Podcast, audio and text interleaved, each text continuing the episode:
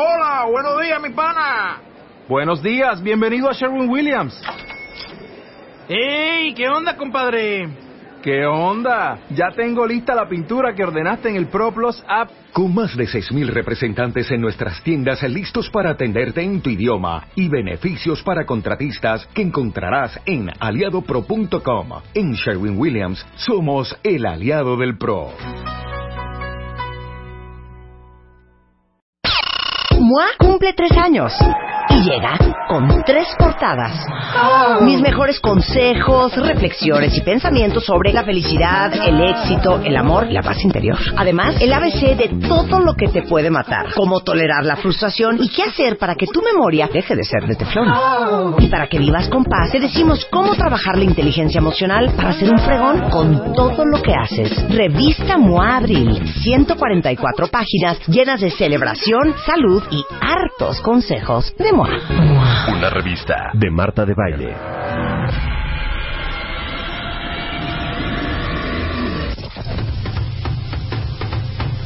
Ladies and gentlemen, boys and girls, are you ready? The time has come.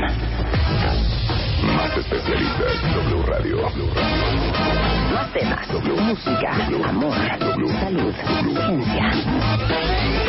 De baile, W. W Radio 96.9. Marta de baile, en W, lunes a viernes. De 10 a 1, estamos. ¿Dónde estés? No puedo amor, la amo. Súbele, chapo.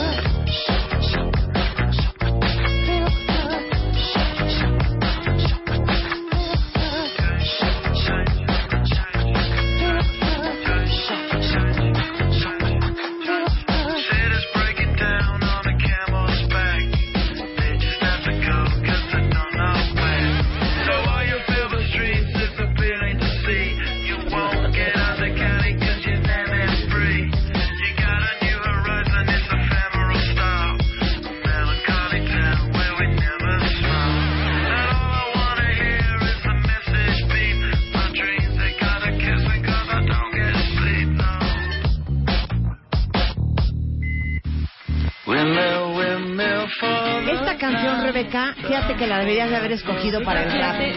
Esta te hubiera quedado bien bonita. A ver, vamos a hacer, porque aparte tenemos muchísimos hombres en la cabina. ¡Mucho! Me estoy empezando a sentir hasta como sensual y erótica. Ándale. ¿Les puedes dar esta ofrenda? ¿Les ¿Les puedo dar esta ofrenda?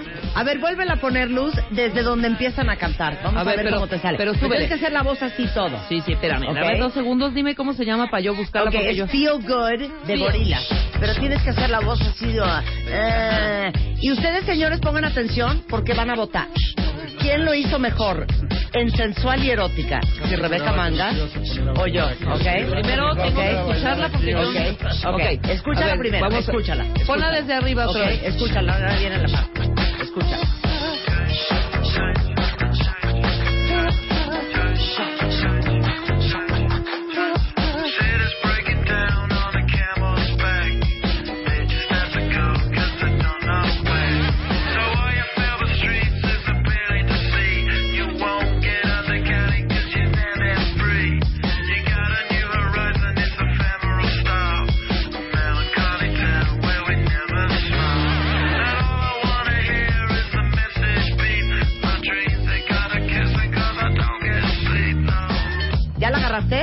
Más dime en dónde arranca el ranana, en Windmill, no. Ah, Wind.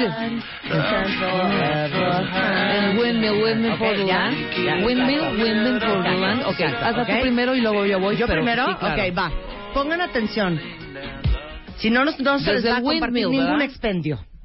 Ok, ahorita van a saber de qué vamos a hablar y quién está en el Porque hasta podemos Ok. hacer una grabación especial Ok. para que la tengan afuera de los expendios también. Exacto. ¿no? Y sabes qué? Afuera de su Claro, de puede ser en español y en inglés, puede ser desde la gata bajo la lluvia hasta Exacto, esta que se llama esta canción. Feel Good. Ok, ok. Suelta la luz, por favor. Adelante. No.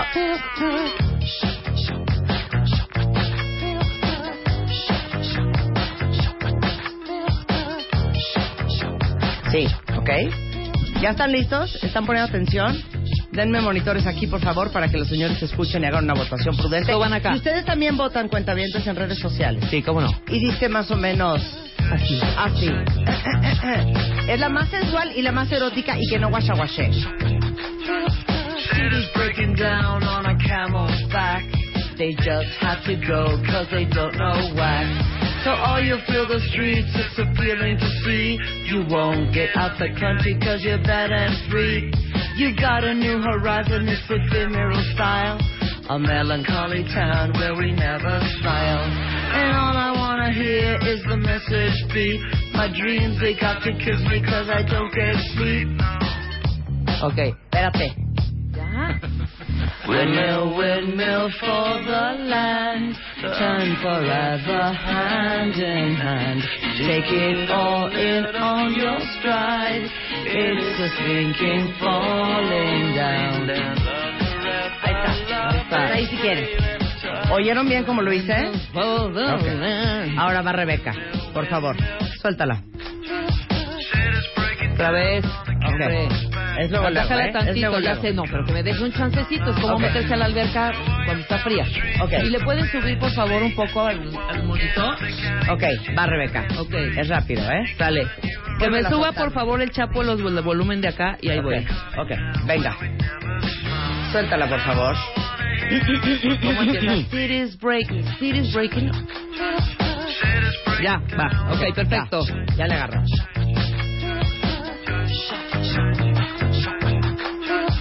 Cities breaking down on a camel's back. They just have to cause they don't know whack. So you feel the streets, it's appealing to see. You won't get out the county cause you're bad and free. You got a new horizon, it's ephemeral style. A melancholy town where we never smile. And all I wanna hear is the message beep. My dreams, they gotta kiss me cause I don't get sleep. No. Ahí voy. La estoy haciendo. Windmill, windmill for the land, turn forever hand in hand. Take it all in your, your stride, thinking, falling, falling down. No, ya no seas payasa. Ya. Se acabó. Por eso Quiero ahí. en redes sociales. No soy paya. Esa, ya deja. eh, Estás igualita, doña El Lucha. señor del bonito, del bonito saco No morado seas que está junto a payasa. ti, preséntese ante la audiencia, por favor. Si le das el micrófono. ¿Cómo estás? ¿Cómo te llamas? Hola, muy buenos días. Soy Francisco Pérez de Celis, gerente comercial de Editorial Panini México. Lo que se nos ofrezca. Amamos Panini, mundial. amamos Panini con pasión y con Francisco, locura. Francisco, te vi como muy, muy compenetrado con Rebeca. Sí, Pues sí, es fan de Panini, imagínate. Exacto. Imagínate. Francisco, ¿qué opinión te merece Rebeca en su participación y qué opinión te Pues, merezco yo? yo creo que tú ya te la sabías muy de memoria, ¿y muy eso qué, practicada, Francisco? ya. Claro. Este, Rebe hizo muy buen esfuerzo. Este, creo que eso, eso se. ¿Sabes qué? Estoy harta de que siempre le vayan a gana y que siempre, siempre ninguneen a Brasil. no. De veras se los digo. Aquí tengo a mi lado. Muy bien. Marco Reyes. Marco Reyes. Marco Reyes, eh, se los presento, es secretario de la Unión de Voceadores, un hombre con peso, un hombre con autoridad y un hombre que va a dar, como presidente del consejo de este concurso, fe y legalidad y su opinión. Adelante, Marco, te escucho. Igual que Francisco, ya estaba más que de memoria y aquello fue más Pues de una- momento. un, un ¿no? riesgo, ¿estás de ¿Cuándo acuerdo? Tome el riesgo. esta canción al aire? ¿Cuándo? No, Marta, Una pero- cosa es que uno sea profesional. De entrada, Marta nació en los States. Entonces ya trae, ya trae el idioma. Cosa que yo soy frágil, ¿no? Ah, Ya trae el acento, la pronunciation. ¿Por qué siempre ir con... Pues con la que no trae el calcetín del color correcto. Gana y Brasil. Con la que metió autogol. La pero que la llora. que sudó más. Aquí no se trata No. de quién sudó No, más. perdóname, aquí no llora nadie. Francisco, aquí uno se avienta razón, como los grandes. Dice, mi Punto. voto es para Red Mangas. Pues en la primera le salió. Pues sí me salió en la primera. No lo puedo ¿Perdón? creer. Me salió la primera. ¿algún comentario que nos puedas dar?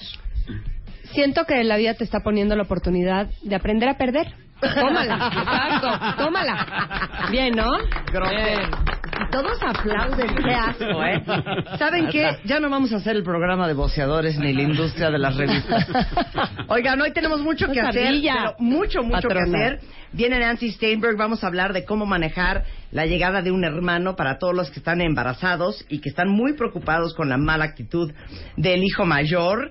Eh, Obviamente ya saben que viene en Chulame el Changarro en otoño y el Lado Juni, que fue el ganador del 2015, pues viene a darnos, junto con su gran mentor, eh, el empresario inversionista de capital privado, Jen Stevens, cómo van y cómo han crecido desde aquella ganada en, en Chulame el Changarro. Muy bien. Este, pero tenemos un programa muy especial porque literal cuenta vientes. Tengo a dos, cuatro, eh, seis hombres enfrente de mí. Increíble. Eh, porque vamos a hablar. Tenemos una entrada como especial para nuestro tema, perfecto. Suéltalo, mi chapo. I don't understand what's going on here.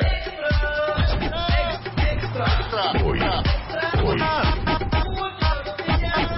hoy, con Marta de Baile, los boxeadores de México. Comenzamos. Miguel, ¿tú gritas? Voceaba anteriormente. Ay, ¿cómo voceabas? ¿Cuánto llevas de voceador, Miguel? 40 años. 40 años. 40 años, ¿Y sí. qué edad tienes? 58 de edad. Entonces empezaste a los 18, cuando eras un chiquillo. No, ya desde el vientre de la madre ya andábamos allá dando ¿Y vienes de familia de voceadores? Sí, sí, claro que sí. Mi padre, mi madre. Este, esto es lo más increíble, que se llaman voceadores Ajá. porque voceaban, o sea, cantaban, griteaban en las calles. La noticia o el periódico o, el, o lo que estuviera que lo que fuera que estuvieran vendiendo. Claro, en su momento se gritaba la noticia. ¿Quieren oír a Miguel vocear? Sí, Sí, ¿cómo sí, no? Pero, claro. ¿Necesitas un texto, un guion? ¿O te lo de Necesito periódicos y necesito mi A no, a ver, no, no a ver, es cierto, no, a ver, sí, ¿cómo voceabas? Imagínate que esto es No, no, no, no, no, no me 1944. imagino, es- era la realidad. Sí, a ver, Se empezaba anteriormente con la prensa. A ver cómo era el gorro. ¿Qué tal Ya el me, ya me sacó gorro? de concentración. Ah, sí, no lo interrumpas. A ver, Miguel, inspírate. La prensa es de ovaciones, la prensa es de ovaciones, el Universal, el Excelsior. O sea, se voceaba. Ay, ya no puedo creer. A ver, otra vez. La prensa, el este, los ovaciones, Universal, Excelsior. No, yo O lo sea, hago mejor. ¿Qué? Ah, a ver, bueno. ¿qué? Venga, Rebe, venga, Rebe, venga. La prensa, Excelsior, en ovaciones. La prensa, MOA, TV y novelas. A ver, Marta, va, vas, comercial. Ok, voy yo. Muy bien. Pero fue la primera vez. Hasta usted le pasó con la canción ahorita. Sí. Llévela, llévela. La moda Bebemundo, su Beauty Effect. La moda Bebemundo, su Beauty Effect. Llévela, llévela. Tres por uno, tres por uno. No, tres por uno no. No, tres por uno no, tienes toda la razón. No, Ahora, no, ahora échate Tres periodiquitos. Ok, tres periodiquitos. Excelsior, ovaciones. La Y el Universal. el este, ovaciones. La prensa, el Y últimas noticias. A ver, la, la prensa. No, ¿sabes qué vas a hacer? Yo A te ver, lo voy a a poner. ver, a ver. Vas a decir el encabezado de ovaciones. Ok. En últimas noticias. Sí. Últimas noticias, últimas noticias, lo que quieras. Ok. ¿No? Ok. ¿Va? Entonces, ovaciones y tienes Sí. que decir, importante, la nota, Sí. El periódico Ajá. y el tono cuenta. Venga, ¿cómo no? ¿Qué me dijiste? ¿Tono? ¿Tono? Tono, Sí. la nota que Sí, tiene sí, que sí. ser en últimas noticias Y el periódico. y el periódico para que lo vendas. Ok. ¿Y en cuánto cuesta? Ok. Ovaciones, ovaciones, Real Madrid sin margen de error. Real Madrid sin margen de error. Llévelo, llévelo. Muy bien. A mí como que yo soy del llévelo, llévelo. Sí, el llévelo, llévelo no es Miguel. No, no, no, no. no, es así. Oye, perdón. ¿existen ovaciones? Sí, Sí, claro. De la mañana. no. Había una en la tarde, pero ya dejó de existir. ¿El esto? Sí, el esto sí, sí, existe. existe, Sí, ¿cómo sí, no? sí, existe, ¿Cómo no? La Desde prensa, desde que se La prensa. Sí, que se, se agarra. se vocea. Por favor, tómale una Ajá, foto. Exacto. Ahora sí, desde ahí échatelo. Vas. La prensa, el Espérate, vamos a hacer un video y lo vamos a mandar por redes sociales. Exactamente, ¿ok? ahorita lo vamos a hacer. Ok, vas, muy bien. La prensa, el esto, las ovaciones, el Excelsior Universal. Lleve su revista Moy.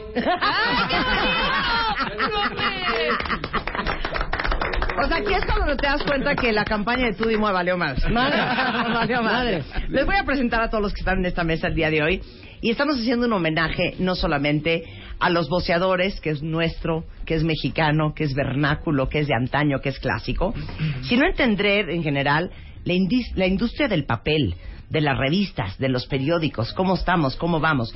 Y tengo en la mesa a Marco Reyes, secretario de la Unión de Boceadores, es la tercera generación de boceadores en su familia. Bienvenido, Sí, querido Marcos. gracias. Eh, Francisco eh, Pérez de Celis, gerente de ventas de Grupo Editorial Panini, que fue justamente director de distribuidora Pernas, en algún momento, una de las distribuidoras que, que existen en el país. Justo Od- Odriozola, Odriozola, Odriozola. eh, propietario de un expendio, que es donde los boceadores van por su Mercancía. periódico y su eh, sus eh, revistas.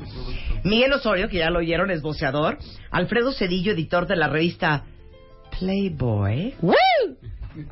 Tras de que él me ofreció salir. No es por intrigar. A Rebeca cantará mejor, pero nunca le han hablado de Playboy. No. Y Blanca Juana Gómez Monera, directora No. general de. MMKG. A ver, hablemos de cómo funcionan los boceadores. ¿Cuántos son? ¿A qué hora se levantan? ¿A dónde van? ¿Quiénes son los expendios? ¿Cómo es todo el merequeteque, Marco? A ver, actualmente somos la cadena de distribución más rápida del país.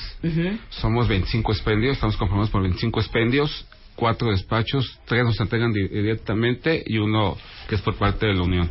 ¿Qué es el expendio? El expendio es donde se concentra el boceador, donde Ujú. recoge su producto. Desde las 3 de la mañana llega el boceador. Y, y nosotros abrimos a las 4 de la mañana. Pero quiero toda la cadenita. O sea, ¿Toda la justo que tienes un expendio. ¿Quién te da la revista a ti? A mí me la da el, el a mí me la da el despacho. El editor se la da al despacho, el despacho nos la entrega a nosotros, nosotros recogemos en el transcurso de la mañana y nosotros posteriormente desde las 4 entregamos al boceador. Ok, no quiero descomponer la cadena. Sí. ¿Por qué el, el editor, o sea, no importa si es expansión, condenaste, MMKG, este, mapas, quien sea, ¿por qué no se la da directamente al expendio? Porque hay un despacho de por medio.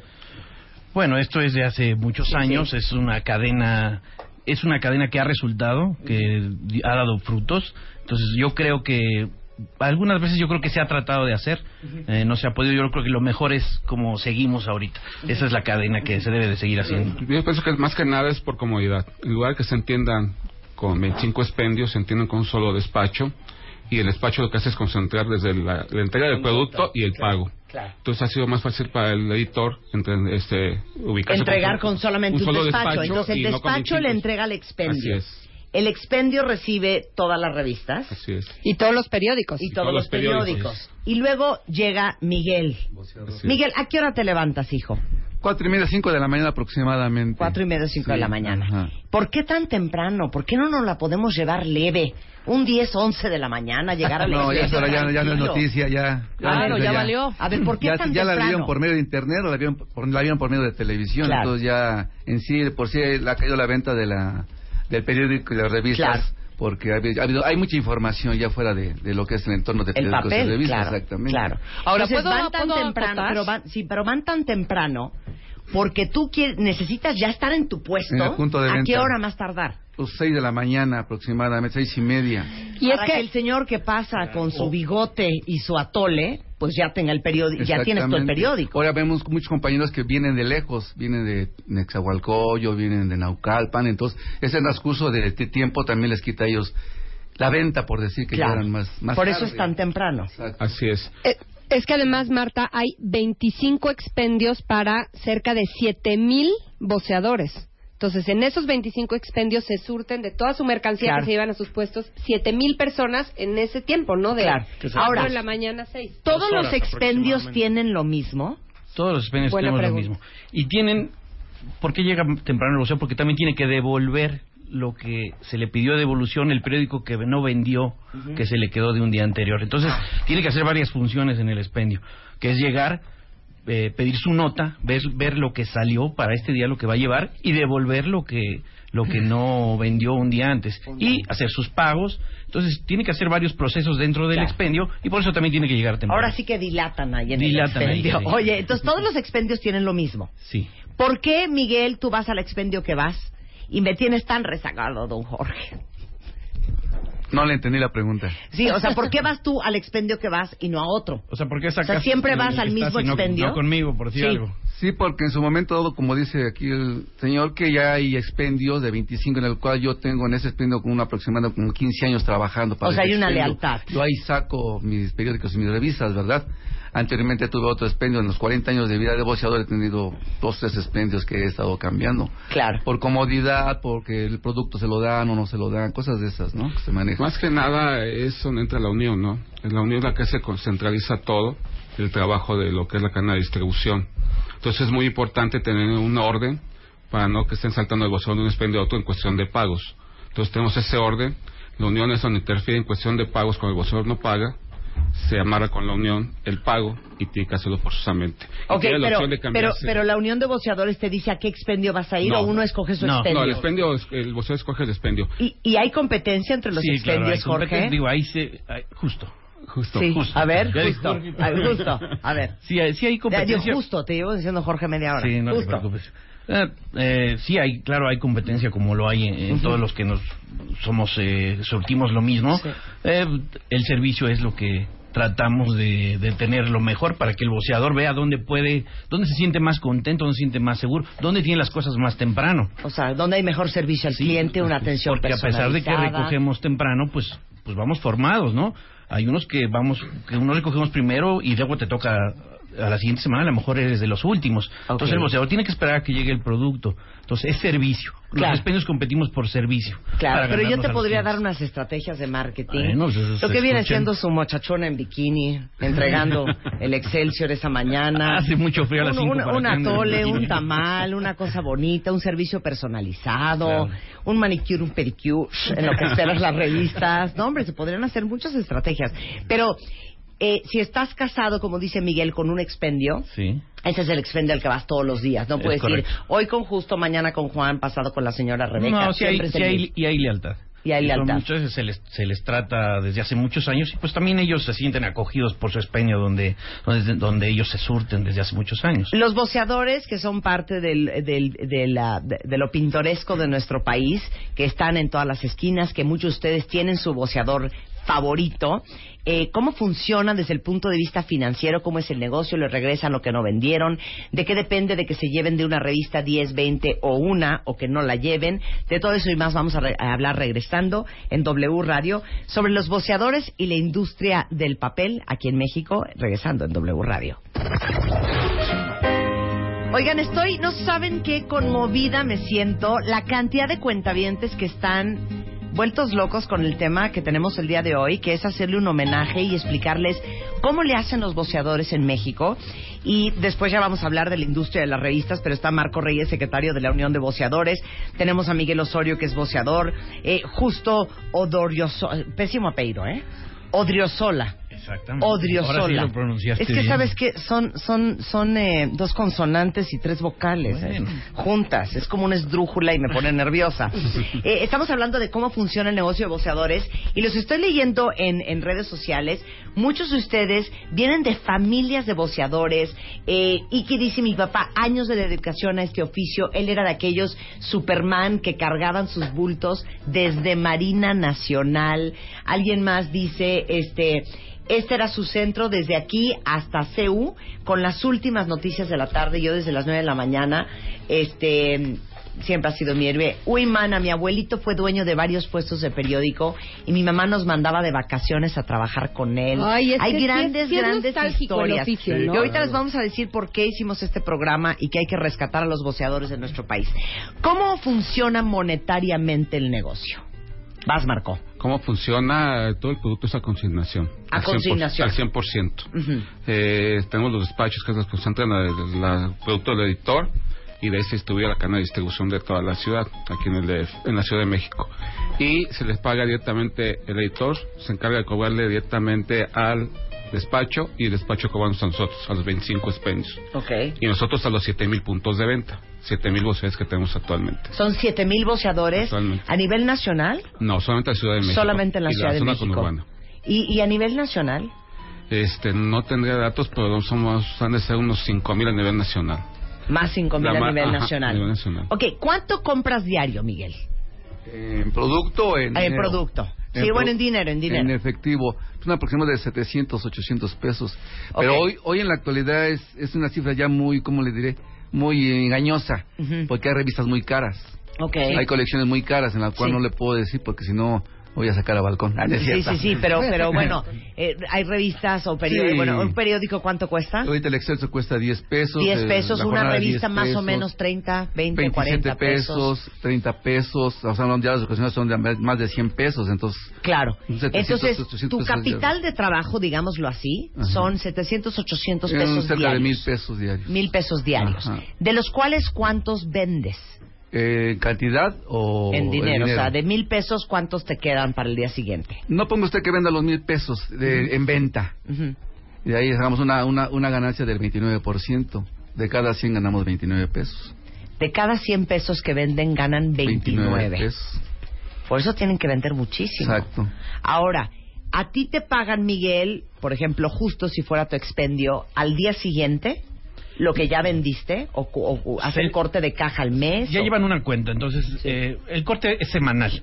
Algunos expendios damos crédito, como a Miguel, eh, a lo mejor esos 700 pesos, a lo mejor puede llevar otros 700 que se le dan a crédito, se le suman a su cuenta y el lunes hacemos cuentas ya en base a todo lo que devolvió a la semana, con todo lo que le dimos, el más menos, y ya él sabe cuánto es lo que tiene que pagar el lunes para que también nosotros podamos cumplir con nuestras obligaciones con los editores y con los despachos. Pero sí, sí, sí les damos crédito y manejan lo que ellos van ganando diario, con lo que se van moviendo, el efectivo, que el circulante que llevan todos los días, y pues lo complementan con un poco de crédito que les damos, se puede decir que toda la semana. Claro. Ahora, Miguel, ¿te puedo hacer una pregunta? Sí, ¿Cuánto ha bajado, o más bien, de qué depende qué revistas te llevas y qué no? ¿O qué periódicos te llevas y cuáles no? Pues vamos a lo mismo, ¿verdad? La mercadotecnia ha estado muy avanzada, este se ha perdido mucho la venta en cuanto a revistas, en cuanto a periódicos por la información que estamos ahorita Por el obteniendo mundo medio digital. de- exactamente, ¿no? Pero al final de cuentas todavía hay gente que sí les interesa las revistas, como en este caso revistas de usted, no puede Leer darle un papel. capotazo, ¿no? O sea, Moa gusta. Pero sí es Moa es una muácatelas, Sí, muácatelas en ventas. Hay otras que podría ser nombres, pero no sé si puede hacer comerciales, ¿no? Claro. Este TV Notas, TV Novelas, son revistas que se venden en un Playboy en su en su en su momento también se vende, pues según En la portada momento. que traiga es la, es la que- Playboy es se vende, pero que pues se va si a tener, Playboy ¿no? La ¿qué- venta, ¿no? ¿Qué, qué Exacto. tiene que enseñar al, al joven y al adulto Playboy, Alfredo? Mira, creo que justamente el, el éxito de, de una publicación como esta es también el contenido. Hablábamos Claro, hace claro. un rato de el secreto está en el contenido, en Claro. ofrecer un buen contenido al lector, ¿no? Afortunadamente nosotros seguimos creyendo en el papel, seguimos creyendo en la tinta. Give me a five, Miguel. Todo Dale todo un five a Miguel Blanca. Para todos los que seguimos creyendo en que se lee mejor Claro. el papel. Y además, lo que hablábamos hace un rato, de verdad sí, es una logística impresionante. Yo todos los meses hago un recorrido con la celebridad de portada a todos los, los expendios para llevárselas en vivo, y ustedes lo saben, ¿no? Y de verdad es muy apasionante ver a todas las familias. Desde las 3 de la mañana yo veo a los, a los papás con los niños ya uniformados para irse a clases. ¿Sabes a qué hora se tienen que levantar esos niños también? ¿Y sabes lo que les están enseñando a esos niños? A Claro. educa- los están educando a trabajar, a creer en algo, a creer en un proyecto. Y de verdad yo sí los quiero felicitar y quiero Ay, ya, agradecerles. Miguel, bravo, este bravo. Miguel ya quiere llorar. Oye, pero entonces de- depende lo que tú escojas, lo que tú sabes que a la gente que te compra a ti en tu puesto, ¿dónde está tu puesto, Miguel? Estoy aquí en Río Consulado a la altura del Metro Valle Gómez. Ok, tú ya tienes tus clientes que te van a ver diario, te van a ver una vez al mes, una vez a la semana a buscar su publicación. Para ellos compras. Claro que sí. Eres un estudio de mercado, ¿no? 24 horas al día. Y tengo que saber qué producto le voy a llevar a mi a mi cliente en este caso. cuál le gusta. Y cuál le Pero gusta. mira, Marta, ahorita que vende. preguntabas de, de cu- cuál es el criterio para elegir y hablando de la cadena, ahí creo que nuestra responsabilidad, tú, Alfredo, yo como publishers y todos nuestros colegas editores, ahí empieza la cadena. Si tú no das un producto atractivo que finalmente va a acabar en el puesto, Claro. al que le estás dando en la torre es al voceador que no tiene que vender Claro. atractivo. Y hoy, para hacer algo atractivo en papel, realmente hay que ser muy creativo y tener Claro. mucha calidad. ¿Están de Claro, acuerdo? por supuesto. Y finalmente a la industria también, ¿no? Y ahora sí estamos como periquitos. Exactamente. Finalmente ¿no? A la industria se, se, pues, empieza a cambiar, Claro. ¿no? A- Hoy por hoy la noticia llega mucho más rápido en redes sociales. Claro. ¿no? Entonces tenemos que conocer al justamente al lector. Yo a veces, Marta, también lo que hago es me paro en los puestos de periódicos y pregunto si ya llegó la revista Playboy, si ya llegó la revista Open Claro. y me dicen, oye, este, ¿cuándo la quieres? Yo te la traigo. Y yo mañana. Entonces, Claro. eso hace que justamente el voceador siga creyendo en nuestras marcas Claro. y siga creyendo en los productos. Por supuesto. Y les digo una cosa, a lo que yo les platiqué muchas veces, no es necesariamente lo mismo, pero es muy parecido de cómo nos ha afectado a todos el mundo digital eh, eh, positiva y negativamente. Yo les contaba que cuando yo empecé a hacer radio a los 19 años, o sea, hace 30, era muy chistoso porque toda la información de cómo ibas a presentar una canción y qué ibas a decir del artista, e investigar cómo se llamaba el disco y dónde iba a estar la gira, eran de básicamente cuatro publicaciones. Radio and Records, The Rolling Stone Magazine, la revista Billboard y Spin. De ahí, Arturo López Gavito, que era el que llevaba todo el departamento de información de WFM en aquel entonces, eh, teníamos un programa de noticias que se llamaba El Planeta. Y entonces era de, oye, pues salió una chava nueva que se llama Paula Abdul. Y por el chisme te encontrabas con que, ah, fíjate que fue coreógrafa de Janet Jackson. No me digas, ¿y cómo se llama el disco? No, pues el disco, pues déjame averiguar. Y entonces todos esperábamos ansiosos que llegara la revista para poder hablar más cuando ponías la canción de Straight Up de Paula Abdul. Hoy en día ustedes, si quieren saber de un artista, entran a Google. Bueno, no se vayan lejos. Cuando estábamos en primaria, ¿quién nos acuerda de la monografía de Benito Juárez? Claro. Sí, claro. O ibas a la papelería por la monografía o en una de esas tenías la suerte de que en tu caso hubiera una enciclopedia británica. Claro. Hoy en día los niños usan Google y Para hacer su Wikipedia tarea. para hacer su tarea en 23 segundos. ¿no? Oye, pero espérame, ¿y la hemeroteca? O sea, también. Claro. nadie o sea, la toda... hemeroteca, ¿eh? Yo hice mu... Claro que bueno, la que hemeroteca. pasa es que acuérdate que tú tienes tu carrera trunca, ¿no? Nosotros que teníamos que entregar trabajos y trabajos y trabajos, teníamos que recurrir a la prensa, al periódico, La hemeroteca, a sacar 100%. notas Claro. y notas y notas. Claro. Oye, nada más rápido, porque es también como un rito ir a tu expendio. Además que haces ejercicio. Sí, sí. Yo me acuerdo de chavita, 12, 13, 14 años. Me encantaban los Archis, la pequeña Lulú, eh, Lorenzo y Pepita, las, los, los cuentos. Entonces, era ir a la tiendita a comprar tu Boeing y tus fritos. Después ir al expendio, comprar Al puesto, tus al cuentos, puesto, no al puesto, claro, perdón, al puesto de periódicos, comprar tus monitos, ¿sabes? Y, Con tu domingo. Pero esa, eso creo que se ha perdido y yo creo que las familias deberíamos recuperar No, bueno, con ahorita los críos hablamos de toda esa Panini, parte. porque y Panini, res- rescató álbumes mucho, claro, el rollo De la y, la- ira. y las, y las estampitas coleccionables. Lo que pasa es que yo creo que ahorita la información en papel de revistas y periódicos ya no están por dar la nota. Eso ya ya competir ahí es un absurdo Sí, con claro, internet. de acuerdo. Pero siguen teniendo una función importantísima de información de otro tipo, de, de otro ritmo Con contenidos de calidad. y contenido disfrutable de entretenimiento y, y, insisto, de informarte a otro nivel, con otro, no sé, con otro pero con otro tono. que hoy por hoy las revistas, los periódicos se han convertido en un producto ya de lujo. Totalmente. Solamente aquellos que todavía eh, abres la revista, la disfrutas, o sea, son los, somos los que seguimos comprando las revistas. Claro, hoy no por es de hoy primera necesidad. ya no es de primera necesidad, Sí, pero claro. Ya sí no podemos, creo que todos los que estamos en esta mesa, podemos hacer algo diferente para continuar con esta cadena. Ay, sí, ¿no? Alfredo, ¿qué hacemos? Mira, te comento algo. Yo te ver, voy a decir una cosa. No, y ahorita vamos al tema de las revistas. Venga, ahorita nos arrancamos. El noticiero que, digas- se haga, perdón, el noticiero que se hace en las mañanas, el noticiero de Gaby Marketing y del joven Risco, así las cosas, que tienen la tecnología aquí, súper cerca, y tienen Twitter, y tienen Facebook, y tienen las redes a todo lo que da. Todos los días están todos los periódicos en papel Sí, es aquí en, en la mesa. A ver, ¿por ¿no? qué? Mira, Porque aquí, el bueno, nivel de es la análisis fuente. siempre Es será otro. Claro, Es pero mucho es- más confiable. Yo pienso Es que aquí todos hablan de crisis. Yo pienso que aquí en el país todas las industrias tienen crisis con las industrias, ¿no? A nivel país. Yo pienso que más que nada, como dice Alfredo, es contenido. El contenido influye mucho en la venta del periódico. Y Tú una noticia importante diferenciados, Y diferenciados. dice Hay Alfredo, empresas ¿no? actualmente que están apostando por coleccionables y ha pegado el coleccionable. claro. Entonces, la cadena sigue bien siendo buena. Pero influye mucho el contenido. Yo pienso que más Sí. que nada de crisis hay que hablar de contenidos, ¿no? Exactamente. El contenido es totalmente Mira, lo que no nos vayamos lejos. O sea, yo creo que siempre sobreviven aquellos que hacen buenos contenidos, Así no es. importa el medio. Totalmente. Y un ejemplo perfecto que les va a resonar muy bien es la gran crisis de la televisión mexicana. Así es. Así Eh, La televisión en México está en una crisis espantosa porque les comió el mercado Netflix, porque les comió el mercado Apple TV, porque les comió el mer- mercado la televisión El, cerrada. el streaming en general. ¿no? Exacto, el streaming, el internet, todas las plataformas digitales Y, en y más cuales que el internet, tele. que evidentemente juega un papel importante, Marta, es la portabilidad. Claro, O sea, claro. hoy El estar puedes ver lo que todo el quieras mundo, claro, en, en tu celular. quieras, ¿no? Pero, pero la televisión mexicana es un, buen- un muy buen ejemplo de eh, cuando los contenidos no están a la altura de las exigencias del mercado. No hay forma que el medio sobreviva, aunque sea un medio masivo, como la televisión mexicana, o empresas no enormes que han sido líderes y monopolios durante mucho tiempo. Eh, yo creo que el ejemplo de contenidos es muy claro también para la tele. Eh, para que todos entiendan, porque también este es un, proba- un programa de coadyuvarnos, ¿cómo están los boceadores hoy? ¿Cómo los podemos ayudar? ¿De qué están preocupados? ¿Qué les duele? ¿De qué padecen? ¿De qué cojean? Yo pienso más que nada que hemos- estamos atrasados en cuestión de proyección durante los últimos 20 años. No hemos hecho nada nuevo.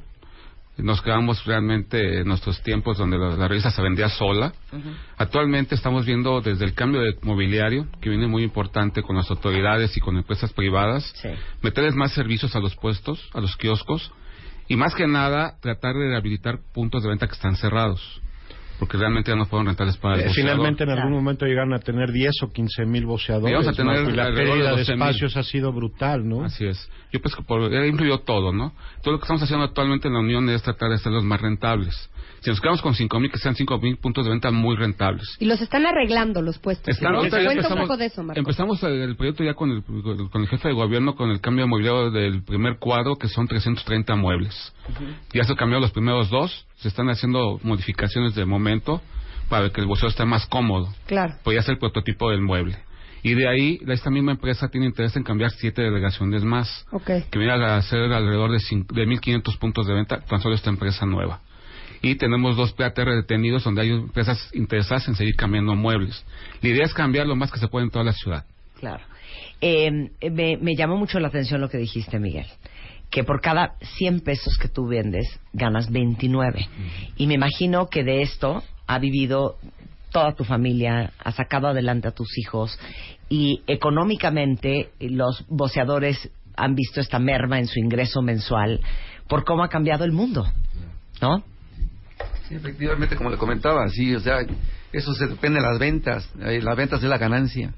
Si usted hoy no vende, pues no, no gana. O sea, los voy a hacer sentir mal. Cada vez que ustedes leen en digital, le están quitando, le están quitando el bolillo de la boca a los nietos de Miguel. Así es. ¿Viste Así qué bonito es. lo dije? Pero así es. No, pero ¿cuántas familias, cuántas familias hay que dependen de esta de este negocio de boceadores? 20.000 ¿Cuántas son? familias. 20 mil 20,000 familias. familias. Y sabes qué es importante, a mí me ha tocado ver en la esquina de la información puestos de periódicos que ahora venden más dulces y máscaras de luchadores que el mismo producto. sí, o más recargas de teléfono. Recargas de teléfono. Pero Creo que eso- económicamente hablando tiene lógica. No, por Alfredo. supuesto. Eh, han, Claro. han tenido que, que Emigrar su- también. No, está muy bien diversificar tu Diversificar tu portafolio. negocio está No, pues perfecto. sí. hay, hay, hay títulos que han cerrado, editoriales Es que han quebrado, y entonces la tienes que complementar esas ventas con otros productos. Eso es lo triste. Eso es lo Y yo triste, creo que la verdad Pero es si que lo reforzamos y lo hacemos de la manera correcta, con una supervisión, como lo dices tú, cambiando también los puestos, creo que se puede ser mucho más atractivo. Pero todo eso se puede cambiar también. Hay productos que están que salen y que son caros y se venden. Entonces dices, ¿dónde está la crisis? Claro. Si sale Sí. un producto de 200, 250 pesos y se vende. Claro. Entonces, ¿qué es lo que hay que hacer? Hay que darle a, hay que darle a, a Miguel, a los boceadores, productos buenos. Y les digo una cosa, no, de veras no es porque es nuestra y porque es de ustedes cuentavientes, pero MOA es un caso muy particular, porque MOA es una marca nueva. Vamos, no era licencia de otra parte del mundo. MOA era una revista que nació en un mundo editorial en crisis. Y yo creo que la única razón por la cual MOA es un éxito es por el contenido. Claro. Porque los Claro. conocemos muy bien a todos ustedes, porque sabemos de qué padecemos los seres humanos y de eso va la revista. Entonces, no es que haya crisis en el mercado de las revistas, es que más bien cada vez más el consumidor de revistas es más. Más exigente. exigente. Exacto. El mercado cambió y nosotros Cambió. tenemos que cambiar. Claro. Tenemos que rejuvenecer a las marcas, ¿no? claro. Actualmente a través de Gene Group, en Gene Media, editamos ocho títulos, pensado en...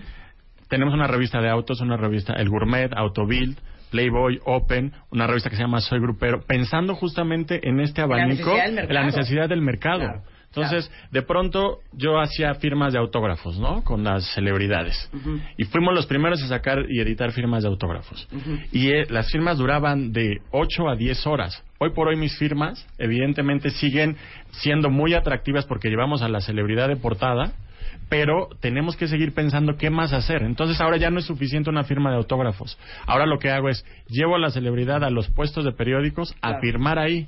Claro. He hecho también dobles Como yo portadas hace un mes, a como las 5 de la mañana. como que tú hiciste- tú lo Sí, haces. pero fue todo, Marta fue- pero fue Marta todo un fue éxito que las firmara. a los expendios. Ahora va a ir en un clarísimo compromiso por ayudar a la familia de Miguel y a las demás a los puestos a firmar. Luego les vamos a contar eso. Estas caravanas a mí me han funcionado mucho. Claro. Marta, Claro. ¿no? Y les digo una cosa, qué lástima que no pudimos tener también a el equipo de expansión, al equipo de Condenast, al equipo Sí, de Editorial Mapas, Televisa. a Editorial Que no Televisa. sabemos qué están haciendo ellos. ¿no? Claro, ¿no? Pero, pero les digo una cosa, muchas veces se creen que hay un gran pleito entre editoriales y al contrario, aquí viene desde Alfredo de Playboy hasta eh, Benjamín Salcedo de Rolling Stone, eh, va- va- varios títulos de expansión. Todo el tiempo, claro, sí. a, a gente de. Condenast, de Vogue. Y, y, y estamos para ayudarnos unos a otros. Yo creo que el, eh, el, em, el arrocito negro, ¿no? En, el, en este arroz blanco, ¿saben qué? La neta sí. Es Francisco el de Panini. él, nos lleva, él nos lleva ventaja. Yo la verdad a Francisco sí lo estoy viendo con resquemor desde No, que absoluto. Y envidia. Mala No, onda, sí, no, mala al onda. O sea, él contrario, tiene he un estado mundial, él tiene una Copa Libertadores. No, hombre, la, la realidad un poco en la misma línea de lo que dice Alfredo, ¿no? Panini ha evolucionado mucho más allá de las estampas. ¿Qué onda con La realidad es que Panini, el, el core de Panini son los álbumes y las estampas, pero hace cuatro años con una gran visión de negocio de nuestro CEO, Iván Faria, ha desarrollado divisiones de negocio que han resultado estrepitosamente exitosas. Tipo, Un poco el- en, el, en el tema en el tema del manga, del cómic japonés. Ah, claro. Somos hoy por hoy líderes con grandes volúmenes de venta. El tema de los fascículos, que lanzamiento que tenemos eh, con el apoyo de los boceadores han funcionado increíblemente bien. ¿qué Y- es eso de los fascículos? eh, coleccionables que tienen Por que eso, ver con, pero con concretamente. producto editorial, con un gadget que tiene que ver con un coleccionismo muy de, de más alto nivel y que además hablas de precios de 200, Es lo que te iba a decir, no son 299 baratos. pesos. Sí, Lo, son lo cosas que, lo, que decía, lo que decía Marco hace rato, eventualmente el precio actualmente no es eh, factor de, de fracaso, ¿no? Sí, es un buen producto. Claro, la gente hoy paga productos de 299, productos editoriales de 299 pesos sin ningún resquemor. Y son colecciones de 60 o, o 50 fascículos, ¿no? Y el, el caso de Televisa que ha tenido también fascículos muy exitosos, ¿no? Fíjate que ahorita hablando de Panini, eh, Francisco es las empresas que ha apostado por el canal y ha funcionado.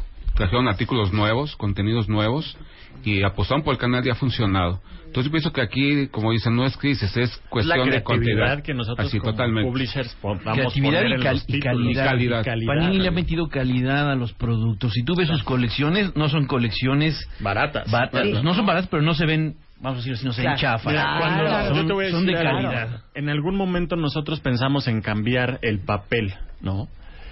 Pero no nos funcionó porque al cambiar el papel vas a bajar la calidad de tu producto y Claro. lo que más queremos es incrementarlo, ¿no? Claro. Vender más. Oye, por cierto, te- te- aquí te mando un mensaje, Fran. New Me dice, tengo una queja con Panini. Válgame Dios. Me falta Ana, Elsa y Goofy porque no porque tengo puro gogo repetido. Bueno, pues que nos mande, que nos mande sus datos y le reponemos lo que quiera. Oye, pero nos Necesita están pidiendo Ana, Elsa, estampas, Goofy. así Sí, de, por claro. favor, te necesito estampas del mundial pasado. Claro. O sea, Y- lo que y- han logrado de podemos la, tenerlos. de la cultura, del intercambio, Es del tener envidias también. Porque aparte es que es impresionante de Panini, Francisco, que da igual si tienes ocho o 49? Hombre, el mundial parece que se No. vuelve un evento social eh, Sí. fuertísimo. Sí, Mi esposa en particular es asidua del mundial, no, no, no, no. crea grupos de intercambio y bueno, dicho de paso, Panini organizó el intercambio más grande que ha habido en la historia en el estacionamiento del Estadio Azteca. Y hablaste de divisiones hace rato y has creado divisiones también entre nuestros amigos, porque de pronto ponen en Facebook ya, nada más me falta Messi y tú te faltan 50. Bueno, no, Panini garantiza el llenado del álbum, ¿eh? Este, mientras hablen y suscriban al Club Panini México, garantizamos el llenado. Oye, del y luego los atascados como, como mi hermano que van el primer día y compran La 30 caja, cajas y lo 30 llenan. cajas, Sí, exacto. Teto, o sea, todo- Exacto. toda la diversión se acabó.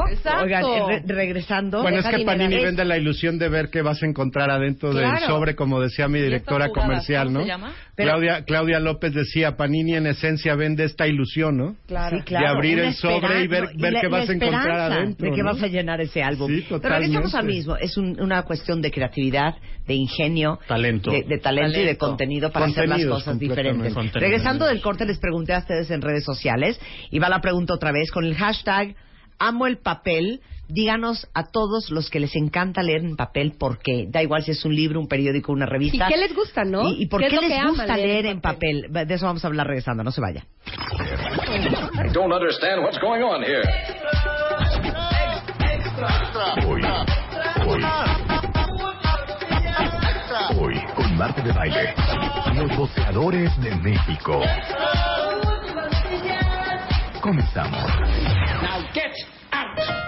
Oigan, les preguntamos antes del corte, ¿quién de ustedes con el hashtag amo el papel, o sea, no puede leer más que en papel? ¿Quién de ustedes, bueno, yo no puedo leer ni un contrato en una computadora, necesito que me lo imprima, necesito ver, necesito Ojear, nuestra- ojear. que nuestro ojo humano no está entrenado para esta era digital todavía, No, sobre todo los que ya tenemos edad.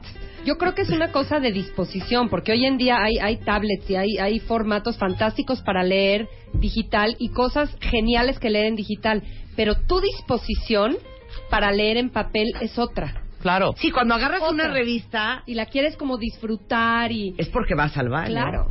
Porque No, te vas a sentar en el sofá la de tu casa a que nadie te dirija la camastrito en la palabra, playa. ¿no? Claro. Porque estás en el cama. O sea, tu actitud es Camastrito en la de alberca. me, me voy a entregar a es este una contenido. de receptor distinto. Claro. Como tienes una y digital es, o sea, puedes estar parado en Starbucks pidiendo un café y estás disque leyendo en el celular. Pero con la mano nivel de concentración es otro. Sí, claro. Un viaje a Acapulco no es un viaje a Acapulco si no compras en la caseta con el boceador, El Ola. la revista, El Ola. el, Ola, La el TV novelas, Muácatelas. el mo- la sabes todas. Claro, totalmente. La pregunta para ustedes era ¿por qué aman el papel? Dice Malena, nada se compara con el olor del papel El de lo que estás tinta, leyendo, más un libro viejo como olor a biblioteca. Eh, Ana dice por el color, por el olor, pero sobre todo por la textura. Eh, alguien dice, tu programa me ha hecho sentir una nostalgia de aquellos tiempos. No podía esperar amanecer para correr por mi historieta. Ay, bueno, aquí todo el mundo dice los magicuentos. Los No. Periquita. Eh, dice, sea, yo amo abrir mi revista MOA, olerla, además me encanta ese olor que tiene el puesto de periódico. El fantoma. Oye, eh, dándote, dándote tu medalla. Alfredo. Eh, Alfredo edita Playboy en México. Perdón. Bueno. La primera vez que viste una vieja encuerada fue cuando le cachaste la revista escondida a tu hermano mayor de Playboy, ¿no? O a no, tu quién? papá, dice. Ay, cállate, Claro. Bueno. Playboy es icónico en la vida de Es la industria. icónico. Además, perdón, Icónico. o sea, Es leyenda. hablando también de foto, pues, porque ya en digital puede haber mucha interactividad en la pornografía, pero hablando de foto, foto, siempre es mejor una encuerada en foto en papel que en foto digital, ¿no? ¿O no? Y además en papel vas a encontrar a la celebridad que, que estás viendo en, en una obra de teatro, en, en la telenovela o en una película. ¿no? Claro, chuparte, ajá, chuparte el dedo, dicen aquí. y darle vuelta a la página. Acuérdense también que antes de Playboy estaba Caballero, estaba él. Caballero luego era- salió Eros. Oye, yo me acuerdo revista. Era ¿Te Playboy. acuerdas de Hustler? Ay, Hustler. Hustler. ¿Qué fue de Hustler? Eh, cerró hasta no tengo ¿verdad? Murió. Penthouse. También. Penthouse. ¿Y cuál era la de hombres encuerados? ¿No era No. Playgirl? No. No, se la inventé yo, ¿verdad? Sí. Playboy. Playgirl. ¿Había? Claro. Nunca hubo de Sí, hombres sí encuerados. Perdón, yo sí. Sí, vi sí, una. había. A ver, ¿Compró? yo- Yo sí vi una, Miguel. No la compró Yo, yo sí vi una. No la compró, Este. Ahora, están diciendo muchos que aman el papel y aquí nuestros invitados a la mesa se quejan de, pues, si lo aman tanto, Ah, claro. ¿por qué no ven y lo compran? ¿Sabes qué? Ponme rever. Sí.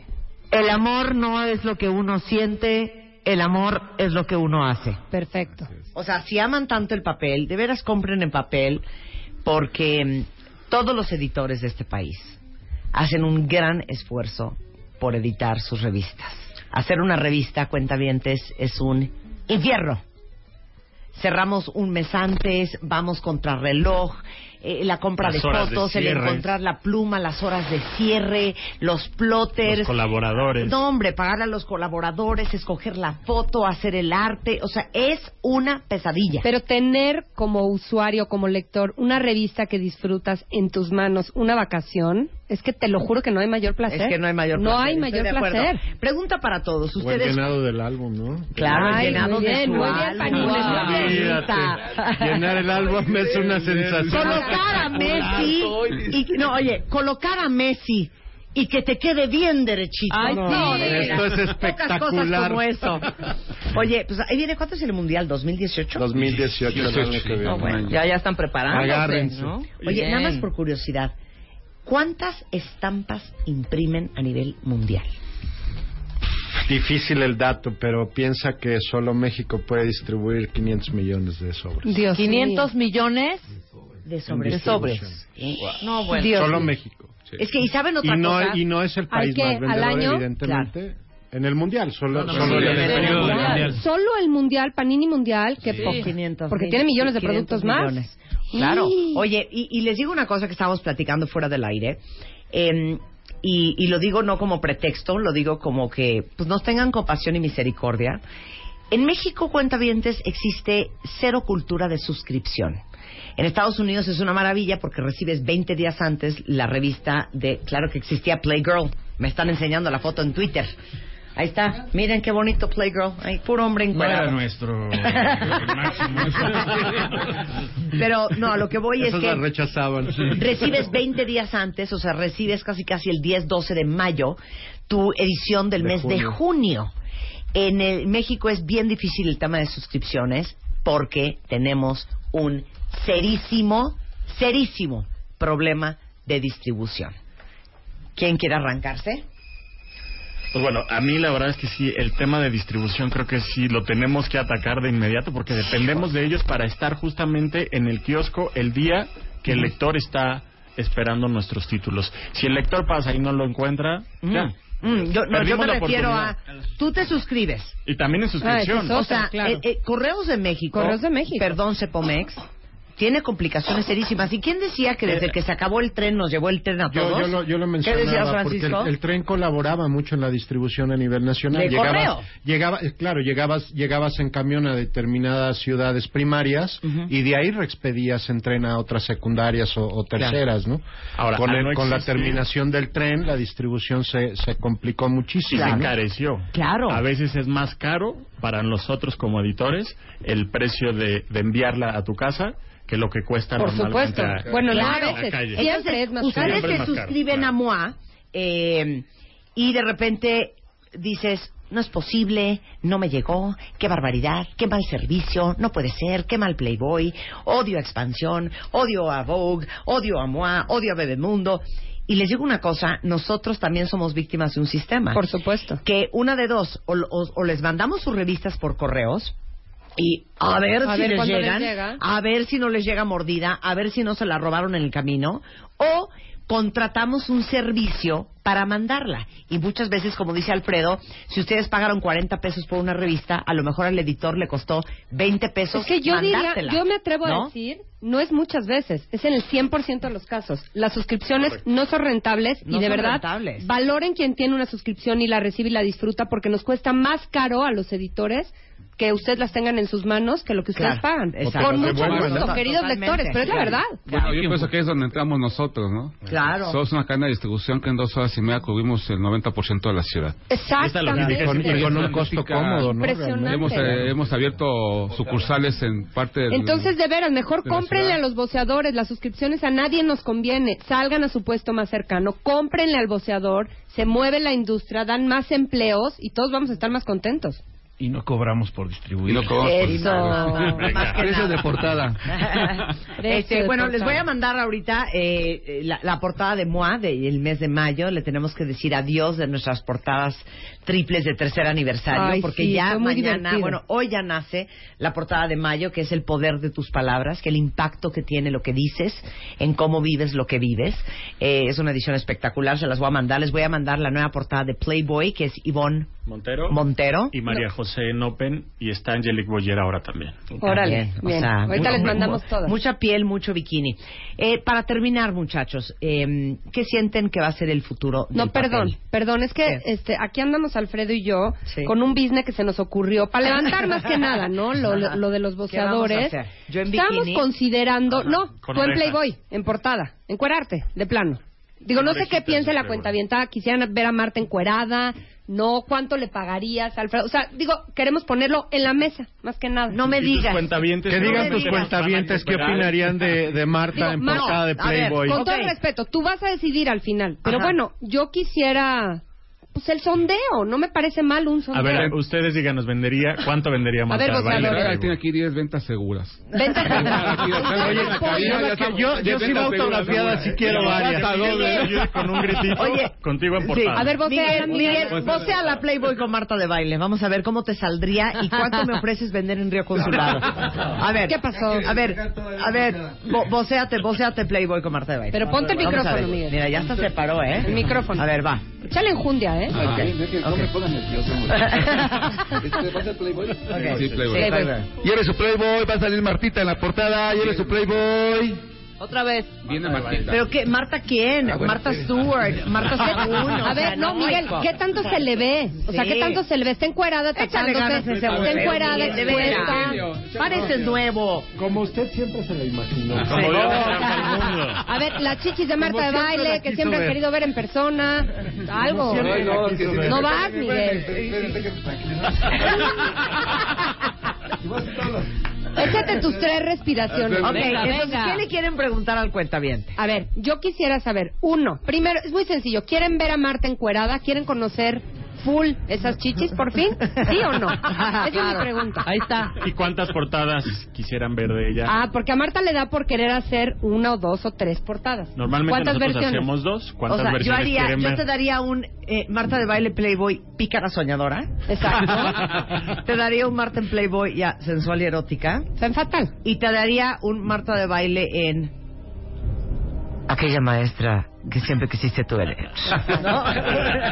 Ahora, Podemos también preguntarte una. A ver. ¿Cuánto de, de aceptarle a Ajá, Alfredo, cuánto le aceptarías de monto, verdad? Sí. De negociación, de inversión, por mostrar tus carnes. Yo estoy hablando en yenes, de entrada. De entrada. Estoy hablando en yenes. Digo, a ver si le alcanza, Más bien, señor. vamos a revirarlo. ¿Quién de ustedes me quisiera ver en Playboy? Y de ser mis managers, ¿cuánto cobraríamos? Exacto. ¿Ok? Eh, pero lo quiero en dólares, ¿eh? Yenes no, fue, fue broma. No, lo fue broma. Lo quiero en dólares. Entonces, si me quisieran ver, sí. ¿Y cu- cuánto hay que cobrar? Venga. Y entonces sacamos ahí una media. Tú Y te vas armando una Ya se polla. negocia. Con los- Le pido autorización a mi esposo y a mis hijas que Marco van a dice estar que tan pone la contentos. mitad, mira, dice ya de la polla, ya Marco dice yo me la palmo. de venta boceadores, segura, ¿no? Bueno, pues Panini también patrocinaría, así que Panini, dice Panini que ya que te hace estampitas También de las diferentes Claro, partes de tu Claro. cuerpo. Imagínate un coleccionable de Panini, Marta. ¿Sabes cuál Sería sería la más exitosa? No, yo sé La cuál. del codo. La del codo. La de la- la- la de la uña el del codo dedo de gordo. Marta. Oigan, eh, ¿qué futuro le ven al papel? Ahorita, ahorita les doy el resultado. ¿Qué futuro le ven al papel? Venga. Mucho. Seguimos confiando en el papel. Yo pienso que es un medio que no va a desaparecer en los próximos 20 años, pero sí necesitamos hacer cosas nuevas. Bien. Más que nada, eh, la unión viene con proyectos nuevos, junto con editores. Vamos a tener juntas ya mesas de trabajo y sería importante pues que fuera el editor ya a tomar decisiones ya, ¿no? Claro. Yo reforzaría, Marta, el, un plan de marketing bien, muy bien pensado, ¿no? En conjunto con ustedes para conocer a nuestro lector. Creo que eso sin duda nos puede también ayudar a seguir en este mercado. Y yo pensando también y mucho en la unión de boceadores, en los mismos boceadores, les quiero decir que Gene Group va a seguir invirtiendo en títulos. Estamos por lanzar, Marta, cuatro títulos más. En papel. En bien. papel. ¡Ándale, bravo! Entonces, creo que esto nos viene bien a todos. Seguimos creyendo en el papel. 100%. Yo vengo estu- escuchando desde hace 20 años que va a desaparecer el papel y hoy por hoy no ha desaparecido, no va a desaparecer y creo que faltará mucho tiempo. Seguramente ya no lo veremos nosotros, pero seguimos creyendo en el papel y vengan estos nuevos títulos. Se los voy a compartir en breve, Marta. Una cuestión nada más, perdón, para reforzar un poquito. Televisa en especial apostó por los coleccionables. Es un mercado que estaba olvidado. Los últimos 12 años no se ha traído producto, los últimos 3 años se han traído y ha pegado. Ha habido un poquito de desabasto, es normal, yo que lo entienda la gente, porque mucha gente no ha apostado por el coleccionable. Las empresas fuertes que están aquí en el país, que era Planeta y en España, que era la más fuerte aquí en el país, desapareció totalmente del país. Y vuelven a apostar por el mercado mexicano. Entonces sí quiero que también quede muy claro que a lo mejor hemos quedado mal en ciertas cosas, pero es parte del proyecto nuevo que viene. Venga, sensacional. La editorial Panini sigue apostando también en el papel, evidentemente, y en la misma línea de lo que decía eh, Alfredo. Eh, esto se, se volvió una, una leyenda urbana, ¿no? Se acabará el papel y la realidad es que no, no es esa, ¿no? El papel sigue vendiendo y yo creo que hay que apostar también por la unión de voceadores y seguir invirtiendo ahí, ¿no? Que los grandes grupos editoriales o todos los editores eh, mantengamos la, la convergencia con la unión de voceadores porque es un canal muy, muy, muy importante para todos, ¿no? Oye, Miguel, Ernesto, pensamientos finales. Lo que le quieres decir a la gente de tu Pues, corazón, como dicen porque lo de Playboy no mesa, te este, salió. pues yo toda mi vida he vivido de papel, gracias a Dios tengo mis 58 años de edad, 40 más de boceador y toda mi familia depende también de la venta del papel. Ah, muchas gracias, Ernesto.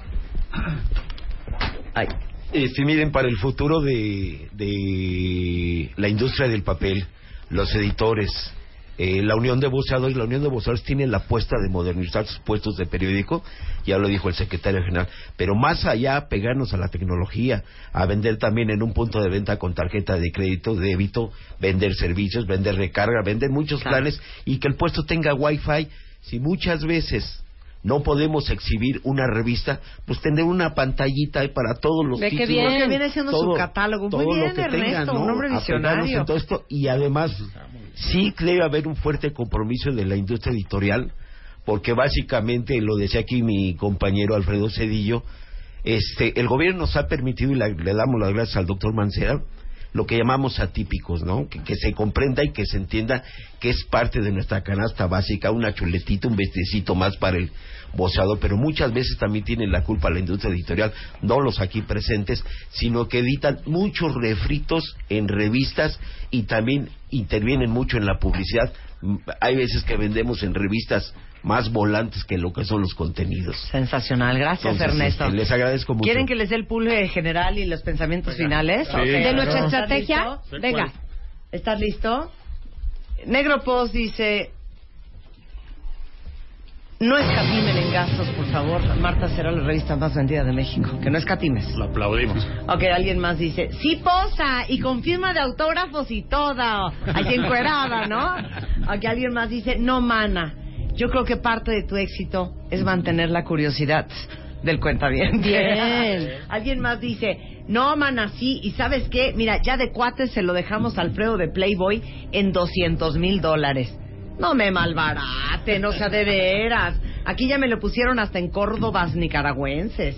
Dice, de entrada, de entrada, para Spider-Man, o sea, mi esposo Alfredo, 5 millones. Bien, él sí De entendió. entrada, de entrada. Alguien más dice, mana, si tienes cuerpazo, lánzate. Dice, no, pues sí estamos hablando de siete cifras, pero mana, ¿qué diría Spider-Man? Alguien más dice, La gente la cuida, Yo ¿te compraría la revista y dime nada más para qué me sales. Eh, dos millones de pesos porque el dólar está bien caro. Me estás regalando, hijo. ¿Cómo que dos El millones que de quiere azul celeste. Dice, Marta, cobren euros, claro que sí. Oigan, qué diversión. Bueno, la revista tiene en la portada ahorita Ivonne Montero para que le echen un ojo. Muchas gracias a todos por estar aquí. Muchas gracias. Este, ¿eh? ¿Qué decimos? Y bueno, eh, hola Julio. Hola, Julio es Marta. secretario de Asistencia Social de la Unión de Voceadores. ¿Qué quieres decir? Buen día, Marta. Buen día, compañeros. Rápidamente, nada más te Sí, robo claro, un minuto. claro. eh, para eh, que conozcan y sepan de la clínica que tiene la Unión de Voceadores. Tenemos una clínica que tiene 43 años, se ubica en la colonia Santa María la Ribera y en, eh, se acaba de reinaugurar eh, por mandato y, y así lo ha decidido el secretario general que las arcas de la Unión van dirigidas al equipamiento de la clínica de la Unión de Boceadores. Acabamos de comprar equipo nuevo de rayos X, se acaba de remodelar el área de imagenología. Tenemos, eh, se remodelaron y se compraron dos equipos de dental, así como también tenemos en la misma clínica eh, nuestro, pues damos 3.000 consultas mensuales a los boceadores, a las boceadoras y a la familia boceadora. Nada más, eh, solamente esa intervención, ¿no? Para que, eh, acotar con esta plática. Pues el gran esfuerzo que hacen todos. Muchas gracias, este Julio. Un placer tenerlos Gracias, a todos aquí. Muchas gracias, Marcos, secretario de la Unión de Bozadores. Francisco Pérez eh, de Celis, eh, gerente de ventas del Grupo Editorial Panini. Eh, justo Odriozola, propietario de Expendio, Miguel Osorio, nuestro voceador, Ernesto, Alfredo Cedillo, director de comunicación corporativa de Jane Group, que editan ocho títulos, entre ellos Playboy. Y eh, Blanca Juana Gómez Morera, directora general de MMG Group. ¿Me regalas un minuto nada más? Sí, sí, sí. Nada más para comentar que viene nuestro aniversario. El viernes tenemos nuestro desayuno anual. Ujú. Cumplimos 94 años en la calle como agrupación. Y sí, que estén al pendiente de cosas nuevas de la Unión de Boceadores. Vienen proyectos nuevos junto con el cambio de kioscos. Gracias. Muchas gracias. Muchas gracias, Marco. Marco. Gracias a todos. Gracias. Gracias, muchachos. Regresamos, nos ponemos a chambear. Ya les mandé la edición del mes de mayo de la revista MOA. Y les recuerdo cuando celebramos en el 2015 El amor al papel con una portada espectacular, con un vestido hecho por Amo a tu estudio. Todo en papel. Ahorita se las mando por Twitter. Adiós, ya volvemos. MOA cumple tres años y llega con tres portadas. Mis mejores consejos, reflexiones y pensamientos sobre la felicidad, el éxito, el amor y la paz interior. Además, el ABC de todo lo que te puede matar, cómo tolerar la frustración y qué hacer para que tu memoria deje de ser de teflón. Y para que vivas con paz, te decimos cómo trabajar la inteligencia emocional para ser un fregón con todo lo que haces. Revista MOA Abril, 144 páginas llenas de celebración, salud y hartos consejos de MOA. Una revista de Marta de Baile. Este mes en la revista Bebemundo, todo sobre el sueño de tu bebé, cómo trabaja su cerebro, cuánto debe dormir y qué hacer si tiene pesadillas. Si odias a tu ex, cuidado, no envenenes a tus hijos. También, ¿no has podido embarazarte? No dejes que se vuelva un problema de pareja. Vasectomía for Dummies. Resolvemos todas tus dudas e inquietudes. Revista Bebemundo, todo lo que necesitas saber como mamá. Good Night, calzoncitos desechables, presenta.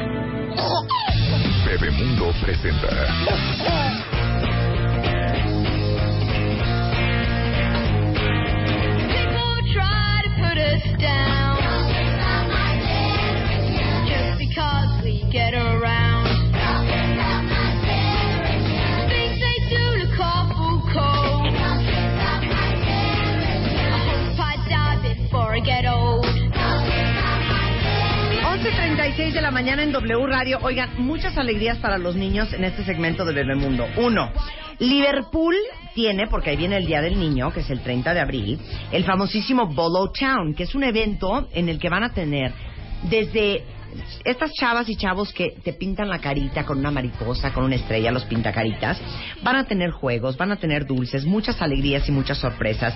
Van a estar muchas marcas enfocadas a niños como Mattel, Hasbro, Supra, Lego, va a estar Disney, eh, Xbox, Playmobil, PS de Aeropostal, eh, Converse, Spin Master, Nine West Kids, Casio, muchas otras cosas más. Obviamente todas las tiendas Liverpool van a tener diferentes actividades, pero en Liverpool Insurgentes, en Liverpool Atizapán y en Liverpool Coacalco van a tener una experiencia todavía más emocionante y más especial. Entonces, es este 30 de abril el famosísimo Bolo Town de Liverpool a partir de las 11 de la mañana y hasta las 9 en punto de la noche para que lleven a sus hijos cuentavientes que la van a pasar bomba y muy, muy sensacional. Y ahora sí, cortesía de Bebemundo, está con nosotros la doctora de los niños, Nancy Steinberg, es psicoterapeuta, creadora del movimiento Prohibido Castigar, este que es un gran método de enseñanza que combina el conocimiento, la creatividad, el humor y la diversión. Y vamos a hablar de cómo manejas con tus hijos la llegada de un hermano.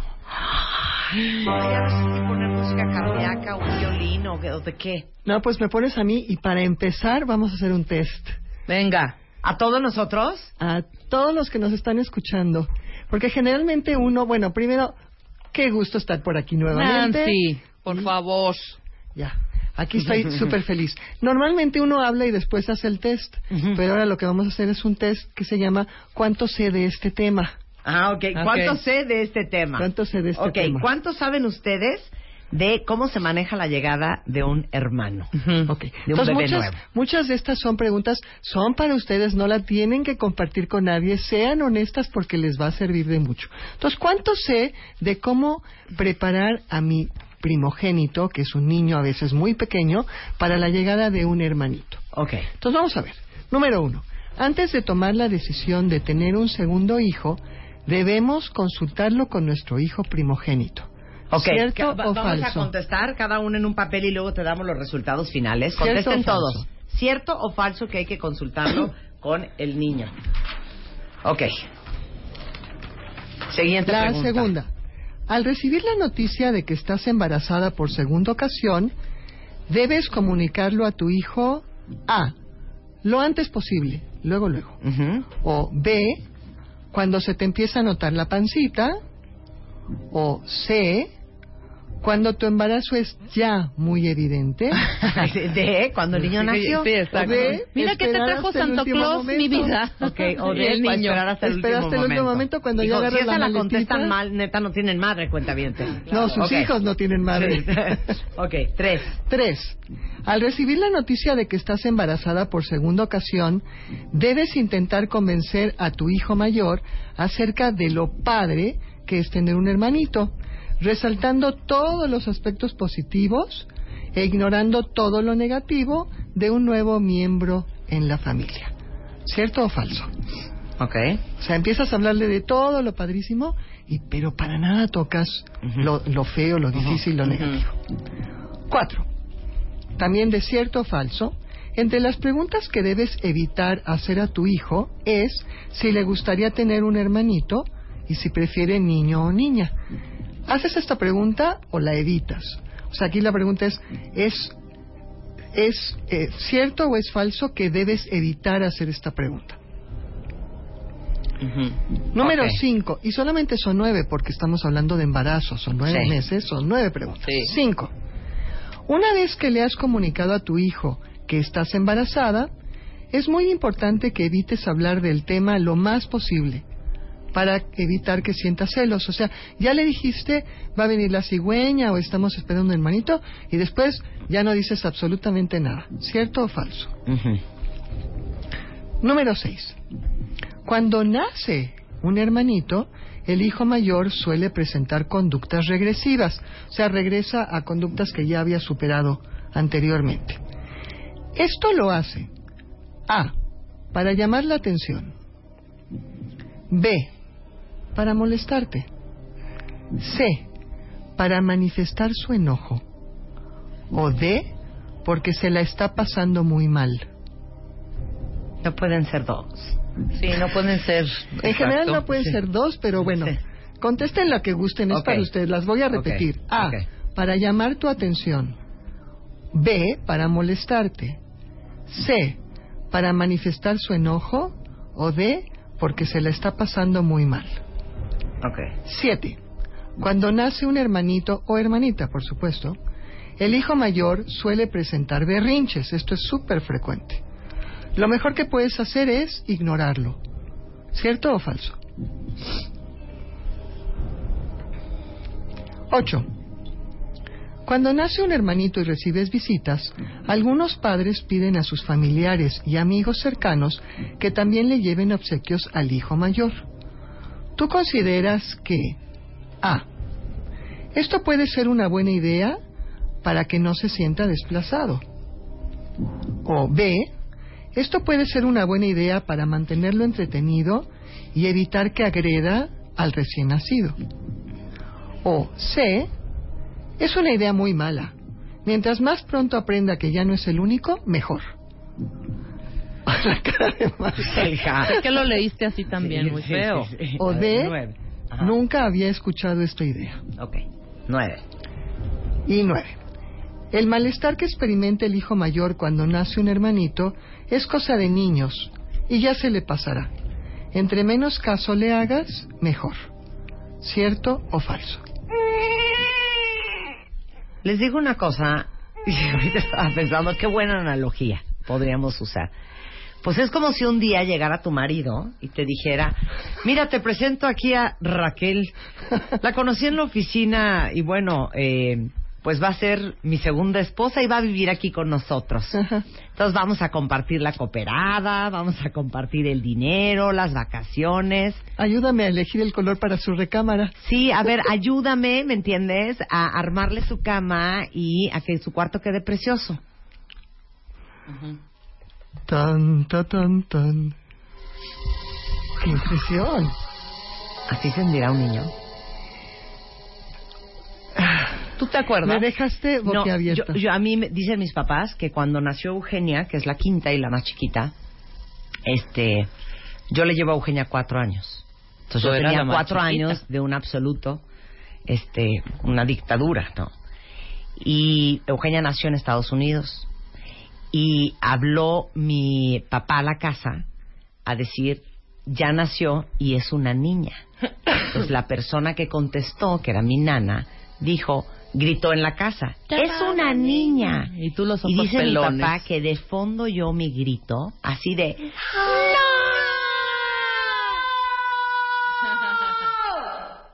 en ese momento, dice mi papá que se subía al coche, salió corriendo del hospital a la casa a rescatarme.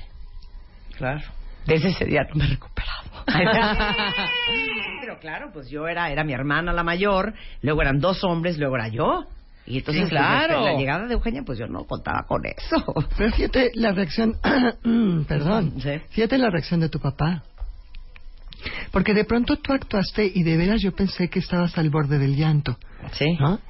Pero es que es muy conmovedora la reacción de tu papá. Sí, ¿no? salió por porque, muy bien. porque salió, salió realmente al rescate y aunque yo voy a contestar de, de entrada una de las respuestas, todos los esfuerzos cuando nos estamos preparando para la llegada de un segundo bebé a la casa se tienen que centrar en el primogénito. Olvídense, la más importante en este momento no eres tú, con todo y tu embarazo y, Y con todos tus y cambios y, tus náuseas. El más importante es el hijo mayor, porque realmente tú ya te la sabes, ya estuviste embarazada, ya más o menos sabes lo que puedes esperar, cuándo esperarlo, etcétera, etcétera. Para este pequeño ser, así como dijo Marta hace un ratito, a lo mejor un tirano, a lo mejor el que ha recibido todo hasta este momento, que además muchas veces es muy pequeño, va a venir un cambio bien importante y él no está necesariamente preparado. No. Yo lo pasé bien, Vamos, ¿eh? ¿tú la pasaste bien? O Claro, sea, tú no eres fue primogénita. Yo fui primogénita y Claro. no hubo ningún. Le, me dieron mis papás una manzana para que yo se la llevara el día que le iba a conocer en el hospital, todavía. Y yo siempre súper protectora. Le pregunté primero a mi papá, ¿no está envenenada? Porque pensé que era la manzana. Ay, mi vida. Eso fue lo primero. y la segunda, no, no, no, no está envenenada, no. Y la segunda, cuando llega a la casa y que van a visitarla, entonces yo, ¿tiene sed esta niña? Pues le eché el agua, sin querer, obviamente, o sea, para que tomara agua, ¿no? Pero la niña se estaba...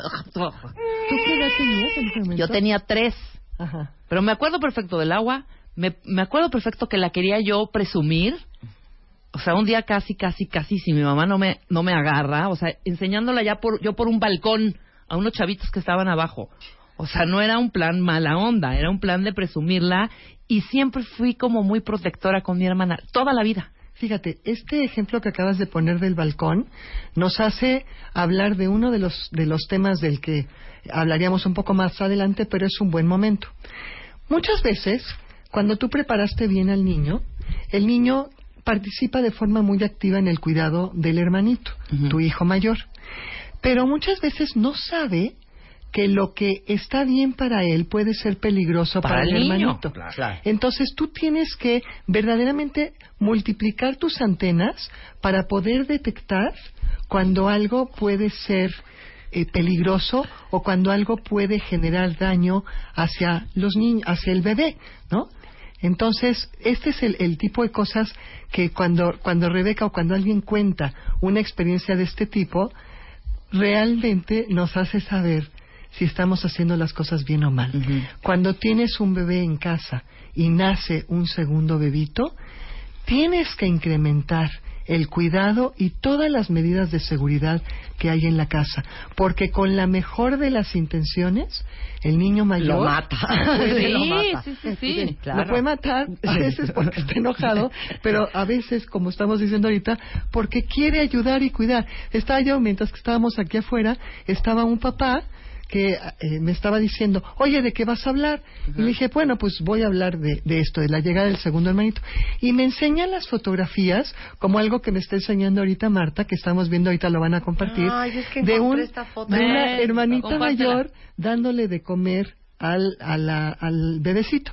Este papá me enseñó una foto, eh, un video, en donde la niña mayor, que tenía un año y medio, le está tratando de, quiere jugar a la comidita con la bebé, nada más que la comidita son piedras. Sí, claro, claro, Claro, evidentemente hay una parte muy noble, que es que la niña está jugando con la hermanita y está jugando bien, era una escena amorosa, pero claro, si tú no estás supervisando, eh, con la mejor de las intenciones, esta hermanita le va a hacer daño a la bebé. Entonces, tienes que tener ojos en la espalda y en todas partes de tu cuerpo para poder supervisar. Y se pueden dar realmente interacciones muy, muy hermosas entre los, los bebés. No tengas, no siempre que el niño te está diciendo, por ejemplo, Estamos hablando un poco como en desorden, pero no importa, después vamos a meter muchísimo más orden. Fíjense, una de las grandes preguntas es, cuando ya nació el bebé y tú tienes ahora, está sumado el número de hijos, pero está multiplicada las responsabilidades y están multiplicadas tus angustias y tus actividades. Entonces, por ejemplo, puedes pedir ayuda, ¿no? Ti- Identifica cuáles son tus redes de apoyo. Pide ayuda cuando la necesites. Y por supuesto el papá del niño o de la niña es quien más en ese momento te puede ayudar.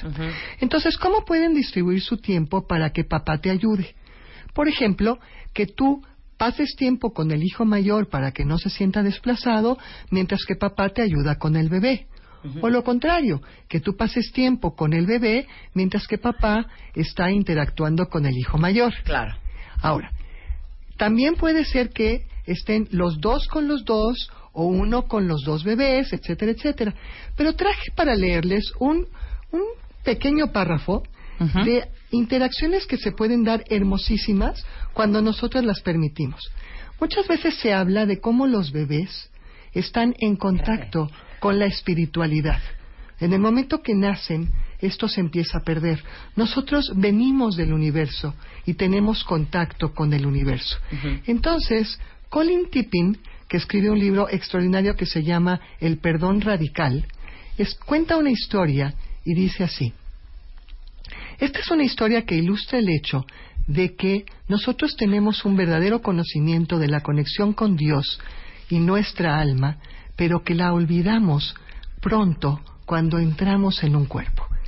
La pareja estaba consciente de la necesidad de incluir a su niña de tres años en la celebración por la llegada a casa de un nuevo bebé, pero se sentían preocupados por su insistencia de que se le permitiera estar sola en el cuarto con el bebé.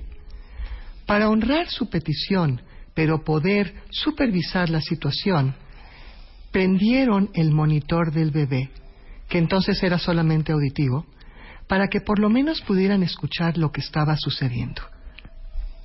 Cuando escucharon, no podrían creerlo. La pequeña niña se acercó a la cuna, miró a través de los barrotes al bebé recién nacido y le dijo, Bebito, platícame acerca de Dios. Estoy empezando a olvidar.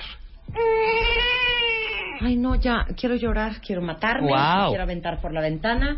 Dice Mariana, "Mm, vengo manejando y lloré cuando platicaste del rescate de tu papá. Yo hubiera querido uno así.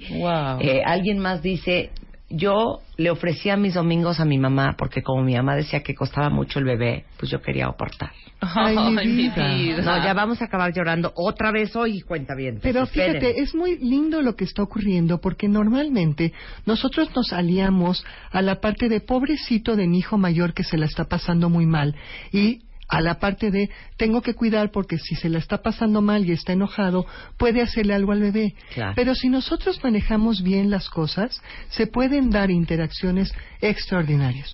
Yo también recuerdo el nacimiento de mi hermanito menor cuando tenía yo seis años Claro. y eso fue una experiencia muy padre. Muy bien. Entonces, va- vamos ahora sí a, contestar a, a a las preguntas. A ver, primera pregunta era. Bueno, eh, voy a ir un poco más un, un poco más en orden, aunque les digo, la primera pregunta era, antes de tomar la decisión de tener un segundo hijo, debemos consultarlo con nuestro hijo primogénico. No. Pues no, Pues sí, no, ¿por qué esto no? es falso. Es falso. Es falso y adem- o sea, en primer lugar, esta es una decisión que le corresponde a los padres, ¿no? Esta es una decisión que tú tomas con tu marido y primero tendrían que saber si ustedes ya están listos para poder tomar esa decisión. Y una vez que, que la tomas, no vas a cambiar tu decisión, especialmente si ya estás embarazada Claro. por el niño. Hay cuestiones que deciden los padres. Ahora, hay diferencia en cómo le comunicas esta información a tu hijo primogénito. Y entonces viene la segunda pregunta, que es, al recibir la noticia de que estás embarazada por segunda ocasión, ¿debes comunicarlo a tu hijo? Es, no es lo antes posible, claro que no. Para un niño pequeño, los tiempos, nueve meses, son infinitos. No, o sea, son Imaginen- 40 años en tiempo real. Sí, o sea, imaginen, por ejemplo, cuando el niño le dices que en la noche le vas a dar un pastel, ¿no? Y él, o un postre que le gusta, un helado. Y él está esperando todo el día, se le hace eterno la llegada del postre. Imaginen esperar ocho o nueve meses. No, no, claro que no. ¿No? Esperen para comunicarlo, no cuando tu pancita se empieza a notar, sino cuando tu barriga ya es muy evidente. Ahí hay que, cuando tu barriga ya es muy evidente. Cuando ya es muy evidente. Yo le- pensé que no, mira, yo que no tengo hijos, pero yo pensé que era des- platicar con él, sentarlo y decirle, mira, próximamente quizá para ir como preparando el camino. No, porque aparte yo pensaría, o sea, qué horror tener que explicarle. Bueno, ya no van a hacer porque se murió. Resulta ser que No, no, no, un no, no. embarazo No, ectópico. obviamente o sea, no, pero puede no. ser como a los tres, cuatro meses. Es ya que, que- Marta, en ese sentido, lo tienes razón. Miren, no solamente es cuando ya se te nota, sino cuando estás segura que el embarazo es viable, efectivamente que no vas a tener un, un, un, eh, ¿cómo se miscarriage? Un, un aborto espontáneo, Claro, una claro, pérdida. claro. Sí, ocho o nueve meses, a los ocho o nueve meses. Probablemente a los seis ¿No? o siete meses. ¿Cómo a los ocho meses, hija? ¿Cómo se ve que no ha estado embarazada? a los ocho meses ya van a ser. Bueno, No, ya que a los note- tres, cua- cuatro, cinco más. meses. Cuando la barriga ya es muy evidente o también cuando vas a empezar, si lo vas a hacer, a hacer cambios en la casa. También Ajá. depende. O sea, en algunas mujeres O el sea, yo lo embarazo... hubiera hecho todo mal. Sí. El embarazo se les empieza a notar en el sexto o séptimo mes. Mientras tanto, como para qué dices nada. Ahora, hablan mucho de que si los niños se sienten chipil o no. Sí hay algo que el niño capta. Pero lo que tú no puedes saber es si lo capta porque hay cambios en la actitud ti. de los padres Claro. o porque efectivamente cuando él entra en contacto con tu cuerpo siente alguna diferencia. Perfecto, es la Entonces, siguiente. Eliges un buen momento para comunicar tu embarazo.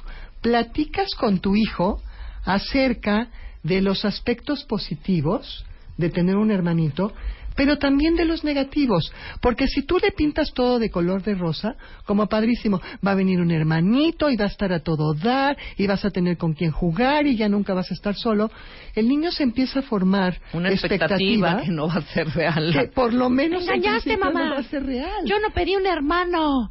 Sí, ¿No? O sea, de entrada la expectativa no se va a cumplir porque el bebé en la cuna no juega fútbol. Sí, O sea, el niño ya se está formando la idea de que no va a estar solito. Pues, ¿cómo no va a estar solito si el bebé se la pasa dormido 20 horas al día y a veces más?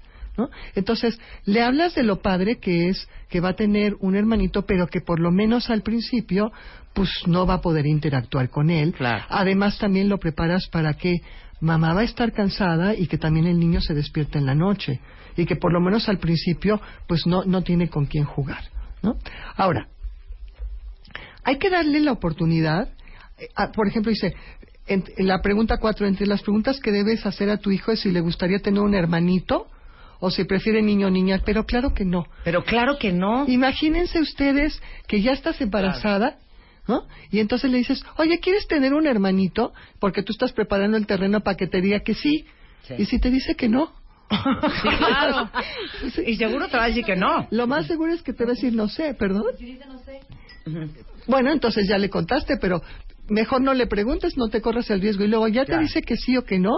Claro. Es, ¿quieres hombre o mujer? Claro. Eso lo ves. Quiero hombre. Y tú Y luego resulta que niña. Y luego vas y le das de ofrenda a una niña. No, o- Mamá, le falta algo, ¿no? Claro, no quieras conversaciones, no, no tengas conversaciones que no quieres tener. Sí, o sea, no inicies una, no te arriesgues a iniciar una conversación de la cual después no vas a saber ni cómo salirte. Ok, para ahí. La respuesta a las otras preguntas, regresando del corte, el arte de traer un segundo bebé al mundo sin que el primero acabe entafilado a los 25 años. regresando con Nancy Steinberg, no se vayan. Son las 12.10 de la tarde en W Radio y estamos en una conversación que ya estamos otra vez con lágrimas Remy. Sí. Porque estamos recordando cuando nacieron nuestros hermanos menores y el impacto que tuvo en nuestra vida. Porque estamos discutiendo cómo se maneja la llegada de un hermano con Nancy Steinberg, que para todos los que a cada rato me escriben en Twitter, en Instagram, en Facebook, hasta en WhatsApp, amigos míos, yo oye, recomiéndame una psicóloga para mi hijo. Es el teléfono que tienen que tener, el de Nancy Steinberg, que tiene esquemas de 30 años trabajando con niños.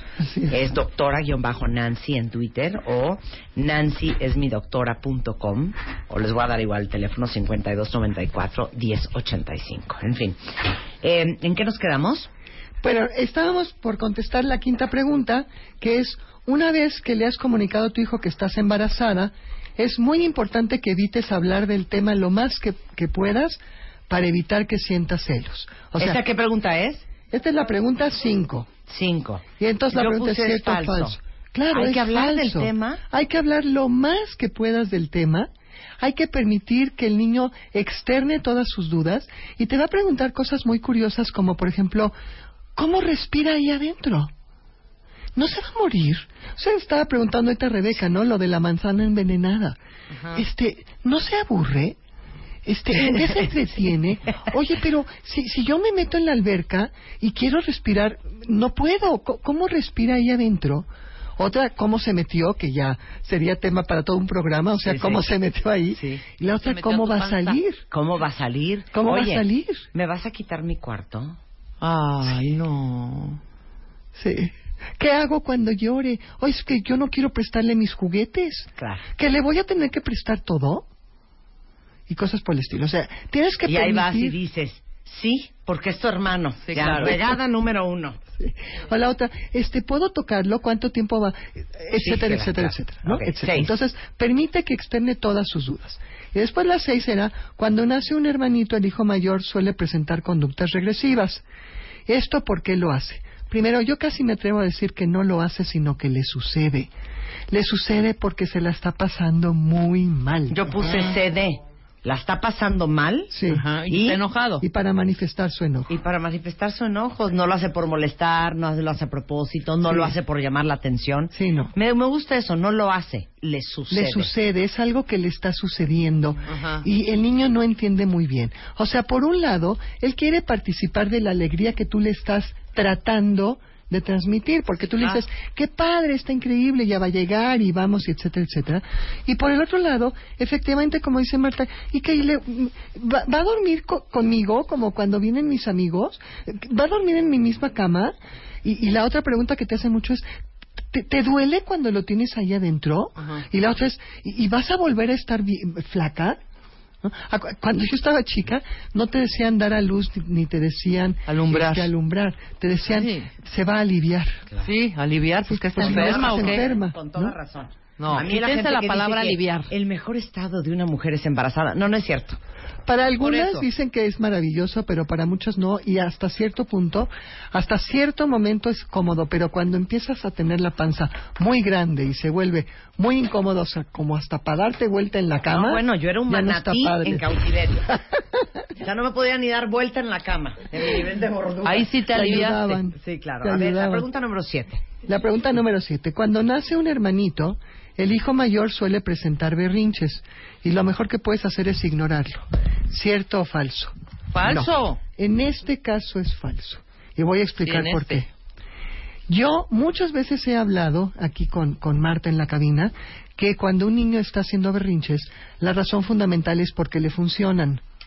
y que entonces la mejor forma de manejarlos es cuando los ignoras.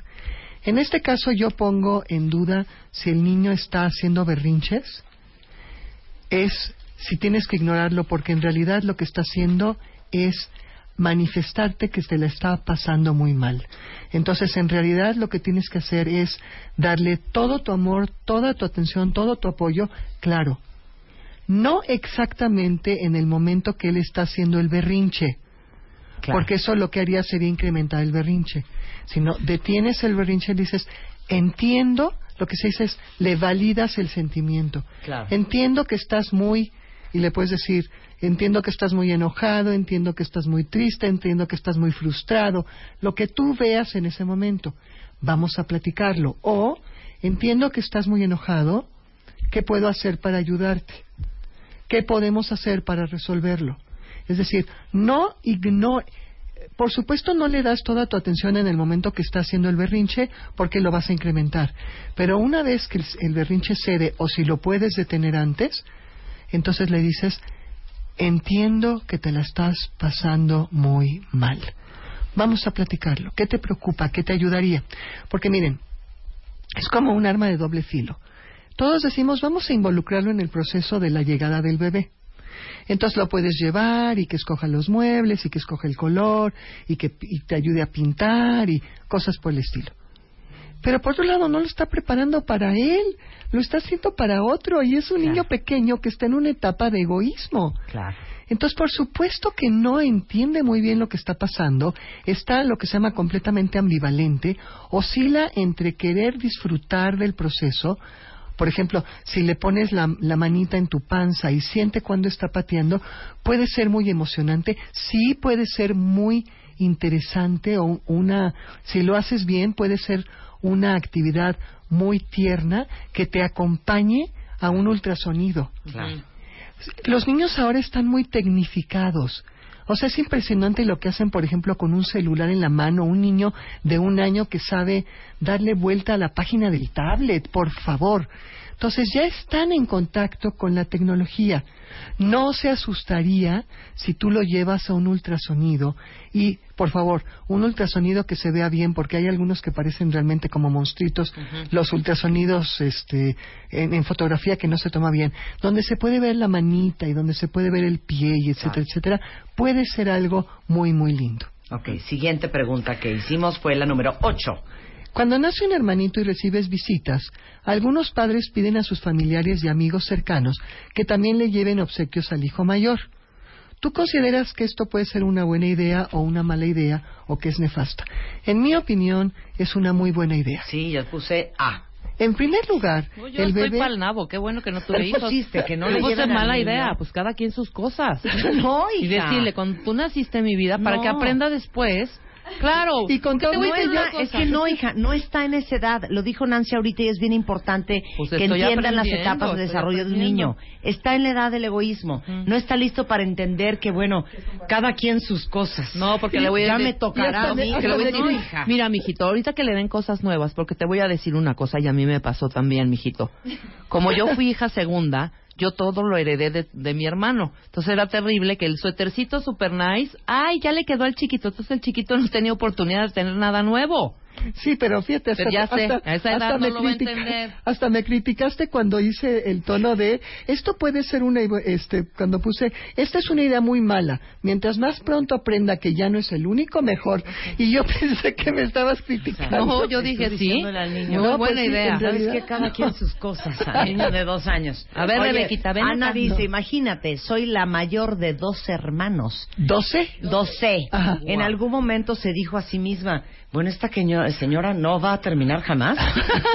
Porque a mí me tocó cuidar niños. Mira, ahí Ana, viene un abrazo para Ana. Sí, un, sí, abrazo, un abrazo un para abrazo Ana. para Ana. Ahora, este es este es otro de los puntos. Mira, de- déjame terminar de, de contestarle a, a- A a Rebeca y sí. después tomamos este tema, que es el bebé se la pasa dormido. Ni siquiera se va a enterar si le están trayendo regalos. De acuerdo. Los regalos son para la mamá. Ujú. O sea, tú eres la que ve y dice, ay, qué lindo, y es no sé qué.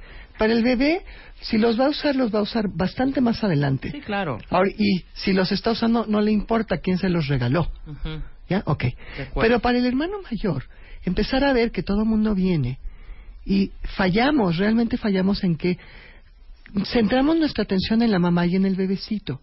Fíjense la diferencia entre, ay, quiero ver al bebé, a, oye, ¿me enseñas al bebé? ¿Enseñas a tu hermanito? Y va contigo, pero tú también ya le regalaste algo al niño y te lo llevas a jugar aparte. O sea, no es para entrete- no es entretenerlo para que no le haga daño al niño, al bebé, es entretenerlo para que él esté entretenido y para que no se sienta desplazado y pase de ser el rey sol, porque eso es lo que son, son el rey sol de la casa, y pase de ser alguien olvidado en un rincón. No podemos hacer eso. Estoy de acuerdo. Ahora decía la, la, la mamá de la hermana de 12. Para los niños pequeños, para los niños pequeños que tienen un hermanito, es muy tentador caer en hacerse el bebé. Sí. Porque pues yo de tonto voy a crecer si mira todo lo mira, que recibe Susana el dice chiquito. que su hijastra está súper contenta esperando la llegada de la nueva bebé, que me aca- le acaricia la panza y todo, pero se está haciendo pipí otra vez. Pues sí. Es normal, está en regresión, no la está pasando tan bien como crees, quiere ser bebé ella también y que le cambien el pañal. Sí, está en regresión y eso es mientras que está esperando al bebé porque está angustiada y no sabe muy bien lo que va a suceder. Pero ahora ya está viendo lo que está sucediendo y si el bebé recibe toda la atención, pues yo de burro voy a ser grande, si- siendo chiquito los otros reciben más atención. Entonces me voy a comportar como bebito. Entonces, traten de ayudarles a destacar, a reconocer lo padre que es ser el mayor. O sea, si yo soy más grande me puedo acostar más tarde. Si yo soy más grande puedo escoger mi ropa, nadie me la escoge. Si yo soy más grande puedo jugar y hacer cosas que el chiquito no puede hacer porque se la pasa en la cuna. Eso sin caer en lo que le pasó a Ana. Ana cuidaba niños y Ana era una niña. Claro. O sea, no Claro. los niños son niños y una cosa es que, que él se sienta orgulloso de tener un hermanito y muy diferente a que él sea el responsable ya que del hermanito. claro. Sí, no, no, le de, corresponde. Ahora que me voy de viaje, te encargo cuidar a tu mamá y a tu hermana. O sea, el no. niño tiene ocho. O sea, no, no hagan esas cosas, cuentavientes. El niño no puede, el niño no puede hacerlo y no tiene por qué hacerlo. Y no debe hacerlo. Si uno no se puede cuidar a los 40, pues que va a poder cuidar a alguien más a los 8. Imagínate tú. Ok, 9.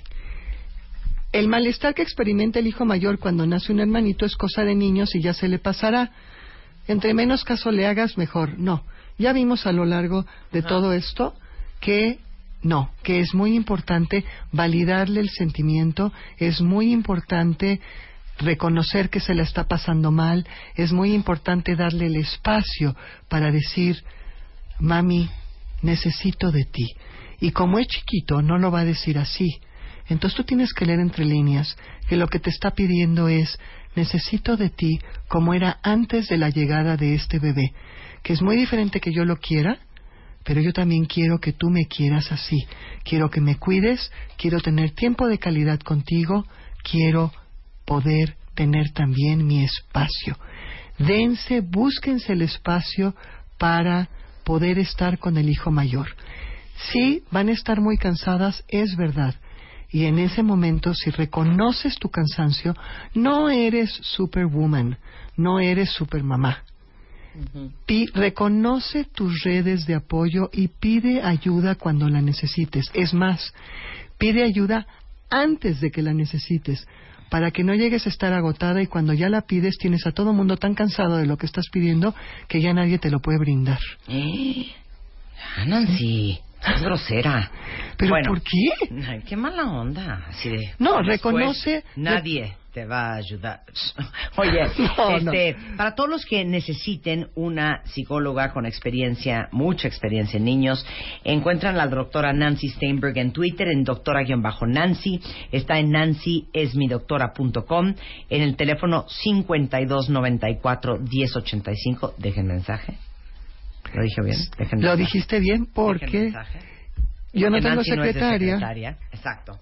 Ya te la sabes. Conclusiones finales rápido. Bien, entonces, conclusiones finales. Cuando estás embarazada de tu segundo hijo, centra todos tus esfuerzos en preparar a tu hijo mayor para la llegada de este hermanito.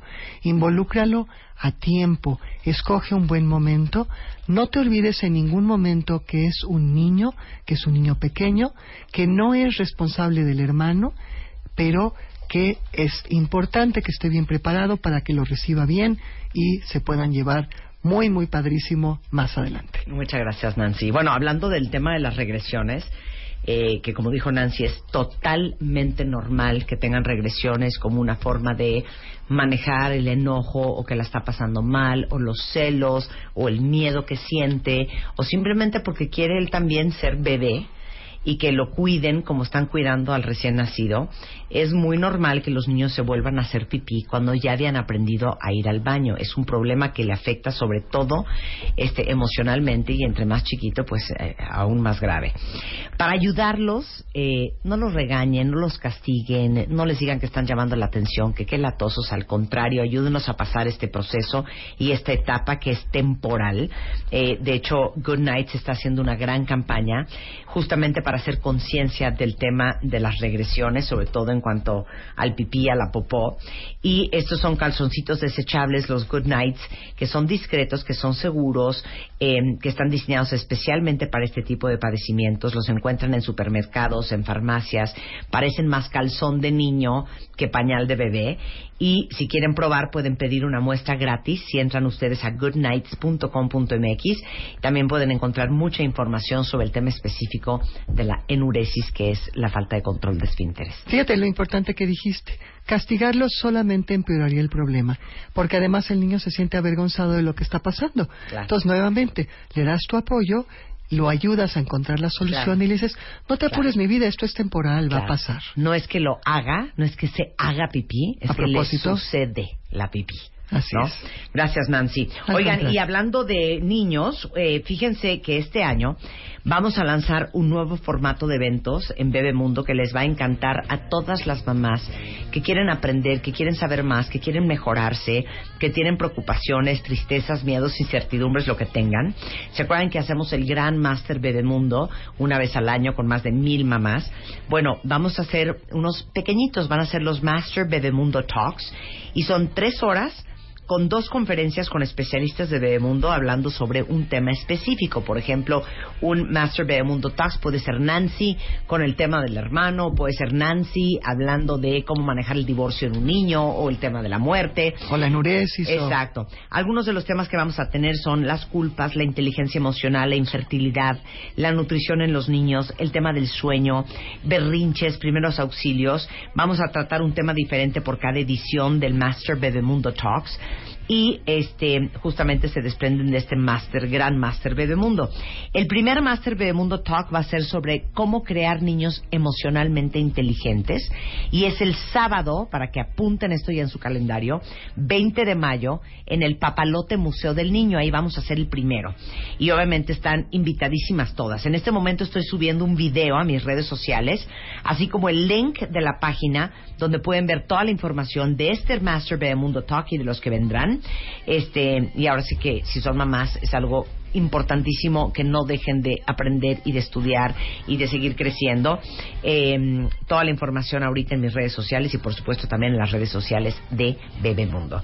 Con esto hacemos una pausa.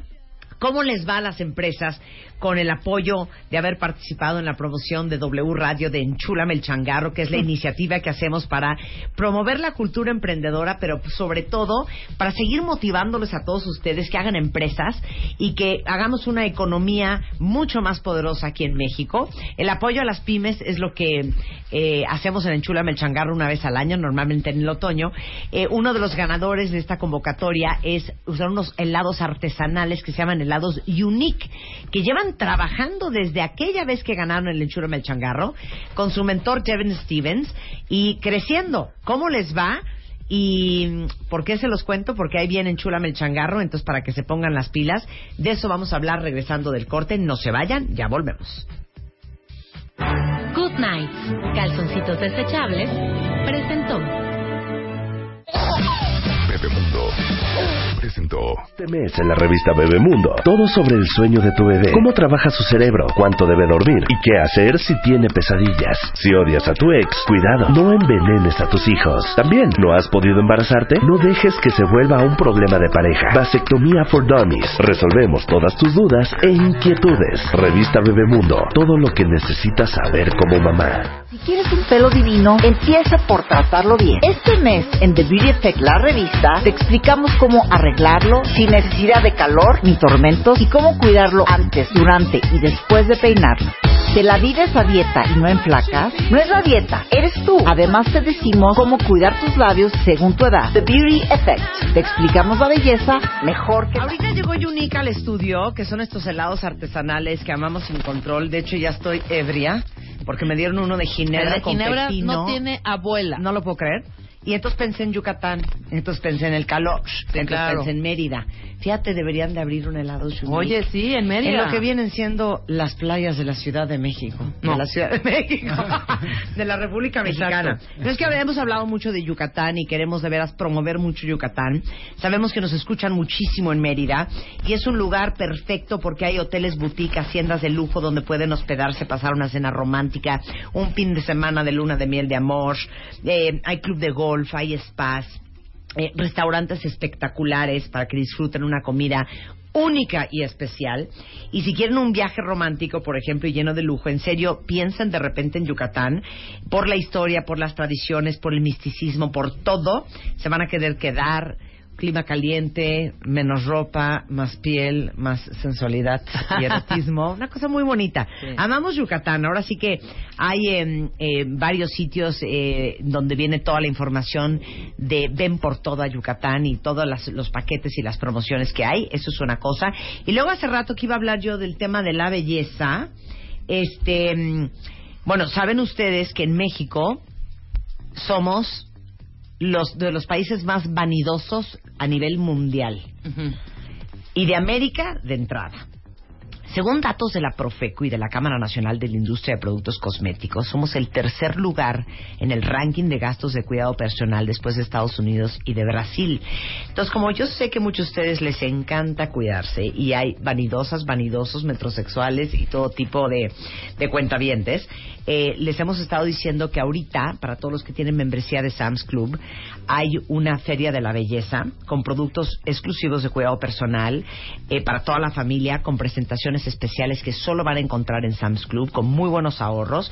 Y si no tienen su membresía de Sam's, pues vayan al Sam's Club más cercano, háganse socios y aprovechen desde ya la feria de belleza que empezó el 20 de abril y que termina el 11 de mayo. Ahora sí, Elanos Unique in the house. Ya se siguió ya ahogada, ahogada. Bienvenidos, Juan Carlos, Muchas este, gracias. Mario Alfonso y Dennis Stevens, su gran mentor. Nada más díganle a los cuentavientes de qué son los helados que nos trajeron a Rebeca y a mí hoy, porque yo ya como que me prendí. Es una delicia. A ver, bueno, el eh, día de hoy el que estás probando es una ginebra con pétalos de rosa y pepino. Mm. Trajimos nuestro helado eh, de postre tiramisú, Ajá. helado de ate con queso, Ajá. helado de dulce de leche y tenemos eh, Este. el, el de ate con queso. Sí. Oye, y yo te puedo pedir un día un encargo, por ejemplo. Claro. Oye, fíjate que tengo una fiesta de cumpleaños. Cumplo este septiembre. Esto es verdad. Cumplo 40 años. Claro. Entonces me gustaría que me desarrollaras un helado. Marta de baile. De mil hojas. Ok. Ajá, un rollo como de crema pastelera. Ajá. Una- un helado con crema pastelera debe ser una cosa espectacular. Delicioso. como el típico, ya sabes. No, de, hecho, de hecho, Unique hace, hace helados de, de, de firma, ¿no? Signature. Sí, ah, y- Signature Ice Cream. Por allá los voy a presentar bien. Dennis Stevens, que es, em, pues casi casi eres presidente del Consejo de Enchúlame el Changarro, es empresario, es inversionista de capital privado, tiene más de 20 años en el tema de inversiones y de fondeo, em, y que siempre nos ha acompañado en Enchúlame el Changarro sacamos como ganadores a María Alfonso Castellanos y Juan Carlos Hernández, que eh, tienen este negocio que se llama Helados Unique. Unique es Y-U-N-I-K, que seguramente muchos de ustedes ya los conocen, ya los probaron, ya les dejaron dinerales y han comprado litros y litros de sus helados. Ellos salieron ganadores en Chula Melchacarro en 2015 y recibieron eh, una inversión de más de 2 millones de pesos para convertir su negocio en una gran empresa. Y desde ese día Mario y Juan Carlos llevan trabajando mucho tiempo con Jen Stevens.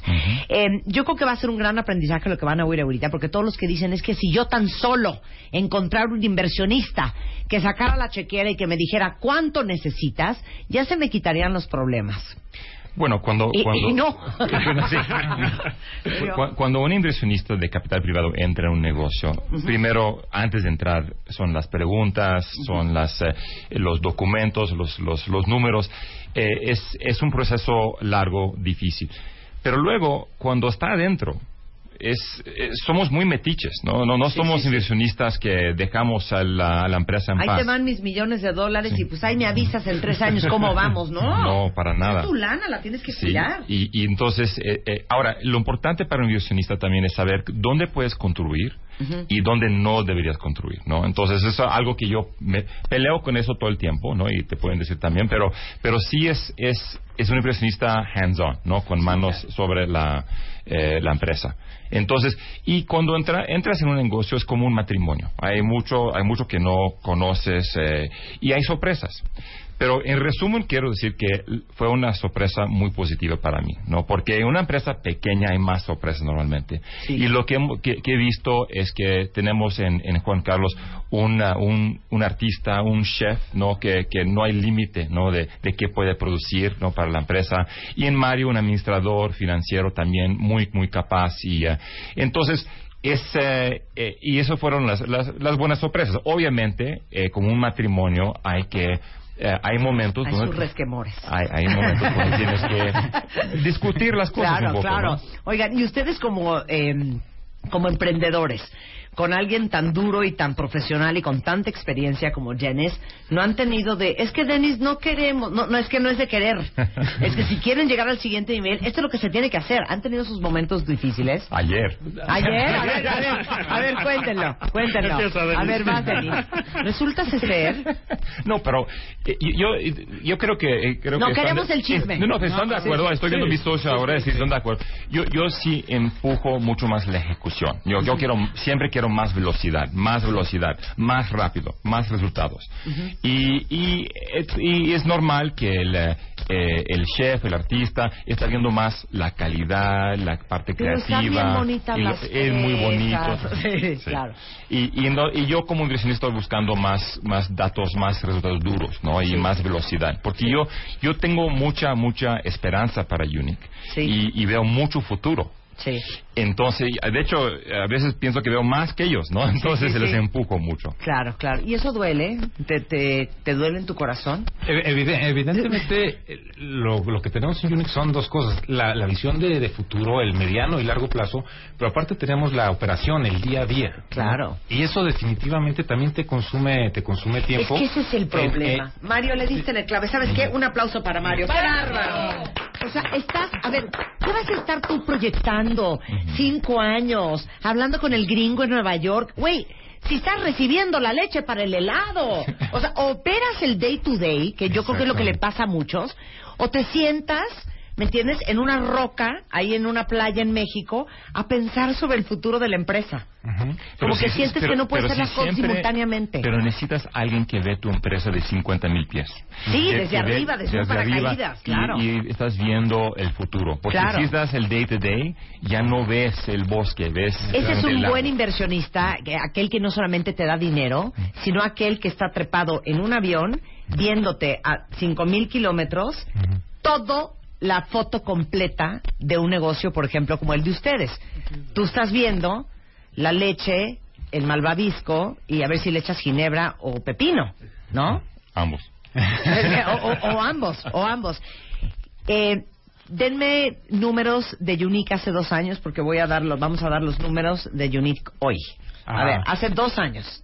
Bueno, o sea, los, los, los incrementos que hemos tenido... eh, No, hace dos años, no digas todavía incrementos, porque quiero dar la bonita noticia. Es más, le voy a dar este eh, a, a Jen Stevens el honor. Hace Ajá. dos años Ajá. tenían cuántas tiendas. Hace dos años eh, teníamos una. Acabábamos de haber, teníamos tres meses con una, con una tienda, ¿no? Eh, realmente teníamos, éramos una empresa de helados que tenía alrededor de cuatro o cinco eventos al, al mes aproximadamente, ¿no? Y pues nuestros pedidos a domicilio pues eh, estaban sobre el rango de 10 pedidos al mes, algo por el estilo. ¿no? Ok, el día de hoy, dos años después de Enchúrame el Changarro y de una súper buena mentoría, Den Stevens, danos los resultados, eh, por favor. Entonces, eh, entonces la, la, la empresa definió una estrategia de puntos de venta. Entonces tenemos cuatro vertientes importantes, ¿no? Ok. Uno es- son tiendas propias. Sí. Otras son eh, a- alianzas con empresas, eh, comercios existentes como restaurantes, eh, eh, eh, tiendas gourmet. Ajá. Otros son departamentales y el otro también es algo que llamamos Unique eh, Everywhere, ¿no? Entonces, Eso no lo tenían antes. No. No. ok. Entonces, la idea de Unique uh, Anywhere es, son, son para hacer pop-ups. Y hacer pop-ups en, eh, en, en, eh, locales en todas partes de la ciudad y la república, pero también en centros comerciales o en, en- en islas, eh, en las... eh, en- Dentro en- de malls, ¿no? malls. Sí. Ajá. También tenemos otro vertiente que son los eventos, ¿no? Eh, Mario, ¿cuántos eventos eh, eh, has hecho esta, hemos hecho este Eh, año? en- simplemente en lo que en lo que llevamos de este de este mes llevamos ya 14 eventos. O sea, aumento en pedidos a domicilio en un 650%, incremento en eventos contratados en un 575%, ventas en tienda 260% de por ciento, e inauguraron ya en la Condesa en Avenida México 190, eh, cerraron con una importante cadena de tiendas departamentales para abrir cuatro puntos de venta, este, afinaron detalles para abrir dos tiendas más en la Ciudad de México este año, tienen ya 81 solicitudes de franquicias, acuerdos comerciales con importantes restaurantes en la Ciudad de México, un incremento de nuestra plantilla de colaboradores de un 300%, ya están en Valle de Bravo dentro de la tienda Eurogourmet vendiendo litros y, y- Medios y litros. medios litros, ya están en la plataforma de Uber Eats y Rappi y todo bajo el concepto de Unique. Qué. Everywhere. No, bravo, eh, ¡Un bravo. ayúdanos a todos. Ay, sí. Qué increíble. No, no, no. Es, es un trabajo en equipo y la verdad es que, ¿recuerda cuando empezamos el, el primer, la primera, el primer concurso de Enchulame el Changaro? Sí. Era una, eh, un concurso de inversionista de un banco, ¿no? El banco Sí, sí, iba... a-. Y al final me emocionaron tanto con su producto, porque el producto es increíble. Es que cuando decidí al final, yo voy a invertir también. Claro. Que, que no fue una, eh, O sea, una obligación. inversionista de su lana en helados Unique. Bueno, ustedes todavía tienen una pauta de medio millón de pesos con los medios de MMK que falta por Ajá. devengar. Y todo O el sea, lado que quieres comer también. Claro, y, y mi, mi helado Marta de baile con crema pastelera. ¿Qué? Sí, hay que hacerlo, ¿no? Pero ¿estás de acuerdo que un helado con crema pastelera suena muy bien? Qué delicia. O sea, Suena debe de saber algo como, ya sabes, como pralinés en cream. Sí, una cosa así, rico. claro, es como super creamy. O sea, crema pastelera te refieres a esas... Esa esas- crema ama- La que amarillita está dentro, de la amarillita de los, de del los virote o del... cuerno ese Ajá, de del cuerno. Oh. Un helado así, te lo juro, que sería un exitazo. Lo vamos Quiero a hacer. 40% de comisión sobre las Por supuesto. Ibas a decir, Denis. No, iba a decir también eh, sobre este tema, eh, hicieron el, el favor de hacer cuatro helados de, de- de firma, ¿no? Para para usería y para mitos. Hicieron un helado de, de uso, uno de mastica, que es un licor griego, hicieron uno de Baklava. higo, pastiche, eh, eh, no, perdón, higo y eh, pistacho, Pistache y- con- y, yogur con griego, yogur griego. y otro de baklava, un helado Para de los, baklava. hela- para los restaurantes griegos, que son Exactamente. mitos y, y usería. y usería. Entonces, eh, y cada uno tiene sus dos helados eh, de firma, ¿no? Fue- Pero son los helados más populares, porque sí van con el concepto. Claro, y puedo hacerte otra pregunta. Por ejemplo, fíjate que eh, Rebeca, que ahora cumple 60, quiere hacer pues una fiesta en donde toda la temática es de rosas. No, por ejemplo, si tuvieras un bautizo Claro. y todo el rollo es rosa porque es una bebé y todo es rosas. Tú puedes hacerle a esa familia para su evento un helado de puras rosas. Con pétalos de rosa, porque eso es lo que estás comiendo además. Oye, que, me contrata Baileys, que porque ahorita el 10 de mayo van a estar con una campaña muy cañona de hija de tu madre y van a tener un evento, puedes crearles un helado a una marca especialmente con el sabor que ellos quieren tener. Así es, Marta. Eso es la parte fundamental de nuestro negocio, el hacer alianzas comerciales con diferentes eh, eh, casas de vinos, eh, licores, con eh, empresas, como lo hemos hecho con, con algunas eh, en unos eventos, donde hacemos la personalización del helado y que va acorde con el evento o con la empresa. ¿no? Y entonces qué cool decir, mana, que está divino el helado, ¿dónde lo compraste? Fue hecho especialmente para mí, no te puedo dar el nombre. Oye, eh, si alguien los quiere contactar porque quiere una franquicia, porque quiere un evento, porque quiere comprar helados a domicilio, porque simplemente quieren saber dónde están, ¿dónde son to- to- to- todos los puntos de contacto? Nuestro, nuestro email es contacto arroba heladosunique.com Ok. y también nos pueden contactar por cualquiera de nuestras plataformas de redes sociales, Facebook, Twitter e Instagram, Helados. arroba, arroba heladosunique, directamente ahí estamos. Este postre que nos trajeron, ¿cómo se llama? Este se llama Lava Unique, es una creación, eh, es un Lava cheesecake en forma de volcán en erupción, donde la experiencia que hacemos en, en nuestras heladerías es prender el bombón eh, frente al cliente y de esta manera le puedan tomar una foto o un video y que tengan un recuerdo, ¿no? Esta es una experiencia unique. Está- Ahora sí que es una experiencia Lo unique. quiero probar. Está unique. Adelante. ¿Ya viste qué bonito? Experiencia unique. Oye, consejos, mi queridísimo Denis, para todos los que dicen, este año no se me va vivo en Chula Melchangarra, me voy a suscribir. Y para todos los que están en este proceso de operando el día a día, que como empresario a veces es el día a día te come, y que no están pudiendo crecer a la velocidad y en la forma en que ellos en su corazón saben que podrían. Mira, eh, para, para entrar en el concurso, ¿y cómo entrar en el concurso? O, o- No, no, no, en general. En o sea, general. Los que están así de, ¿qué hago? Yo quiero como helados unique. Sí. Yo creo que sí. eh, eh, tienen que empezar, empezar con una estrategia, con una visión. Eh, lo, lo hemos mencionado varias veces en el Chulamel Changaro. Es que lo que importa primero es la visión. ¿Qué visión tienes? ¿Y qué factor diferencial ten- tienes? ¿Qué, ¿Cómo va a ser diferente? ¿Por qué alguien va a querer tu producto o tu servicio? Porque hay muchos ahí. Y luego tratar de, de- de hacer un plan que hace sentido de cómo voy a llegar a mi mercado. Entender quién es tu mercado quiénes son las empresas, las personas que van a comprar tu producto y verlos como ellos son sus jefes. No, son los jefes, ellos van a dirigir el producto, el servicio y cómo voy a dar mi, mi producto. Entonces, es, es definir muy bien el plan y la visión. Y yo creo que algo asqueroso que han dicho todos los que han pasado aquí para hablar de emprendedurismo es que si tu negocio no es escalable, siempre será un negocio y nunca será una empresa. o sea, Es si cierto. las chambritas no puedes producir 7.300 y venderlas en todo México y exportarlas al resto del mundo y sigues produciendo cinco chambritas a la semana, eso es un buen negocito. Sí. Nunca va a ser una empresa. Claro, entonces tiene, eh, eh, escalabilidad es, es una manera de crecer, pero sí tienes que pensar siempre en cómo, cómo voy, va- voy a crecer.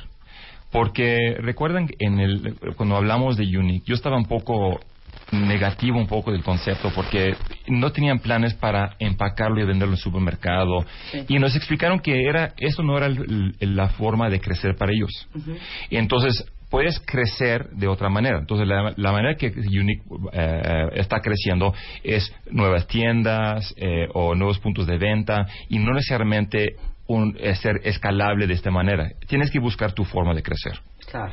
Exacto. Bueno, pues los felicitamos muchísimo, muchachos. Muchísimas gracias. Gracias. por venirnos a dar el update. Y bueno, estamos apenas eh, a punto de empezar mayo. En Churame el Changarro la convocatoria sale en el mes de septiembre.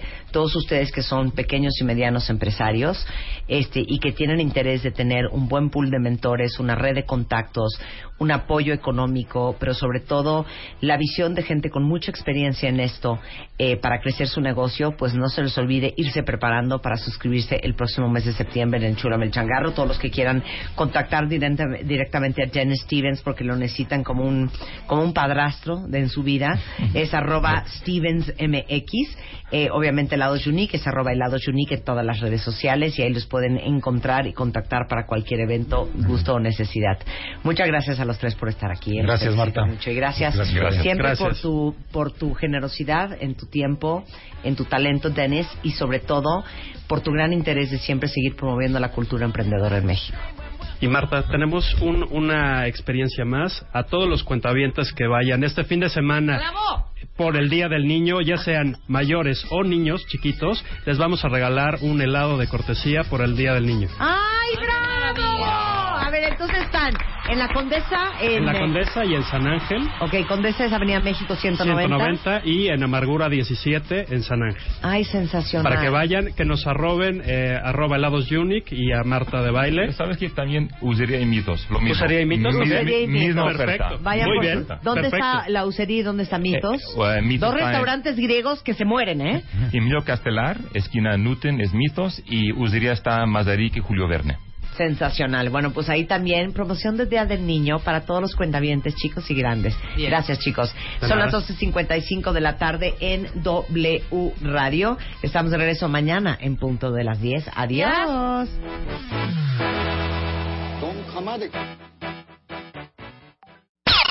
MOA cumple tres años y llega con tres portadas. Mis mejores consejos, reflexiones y pensamientos sobre la felicidad, el éxito, el amor y la paz interior. Además, el ABC de todo lo que te puede matar, cómo tolerar la frustración y qué hacer para que tu memoria deje de ser de teflón.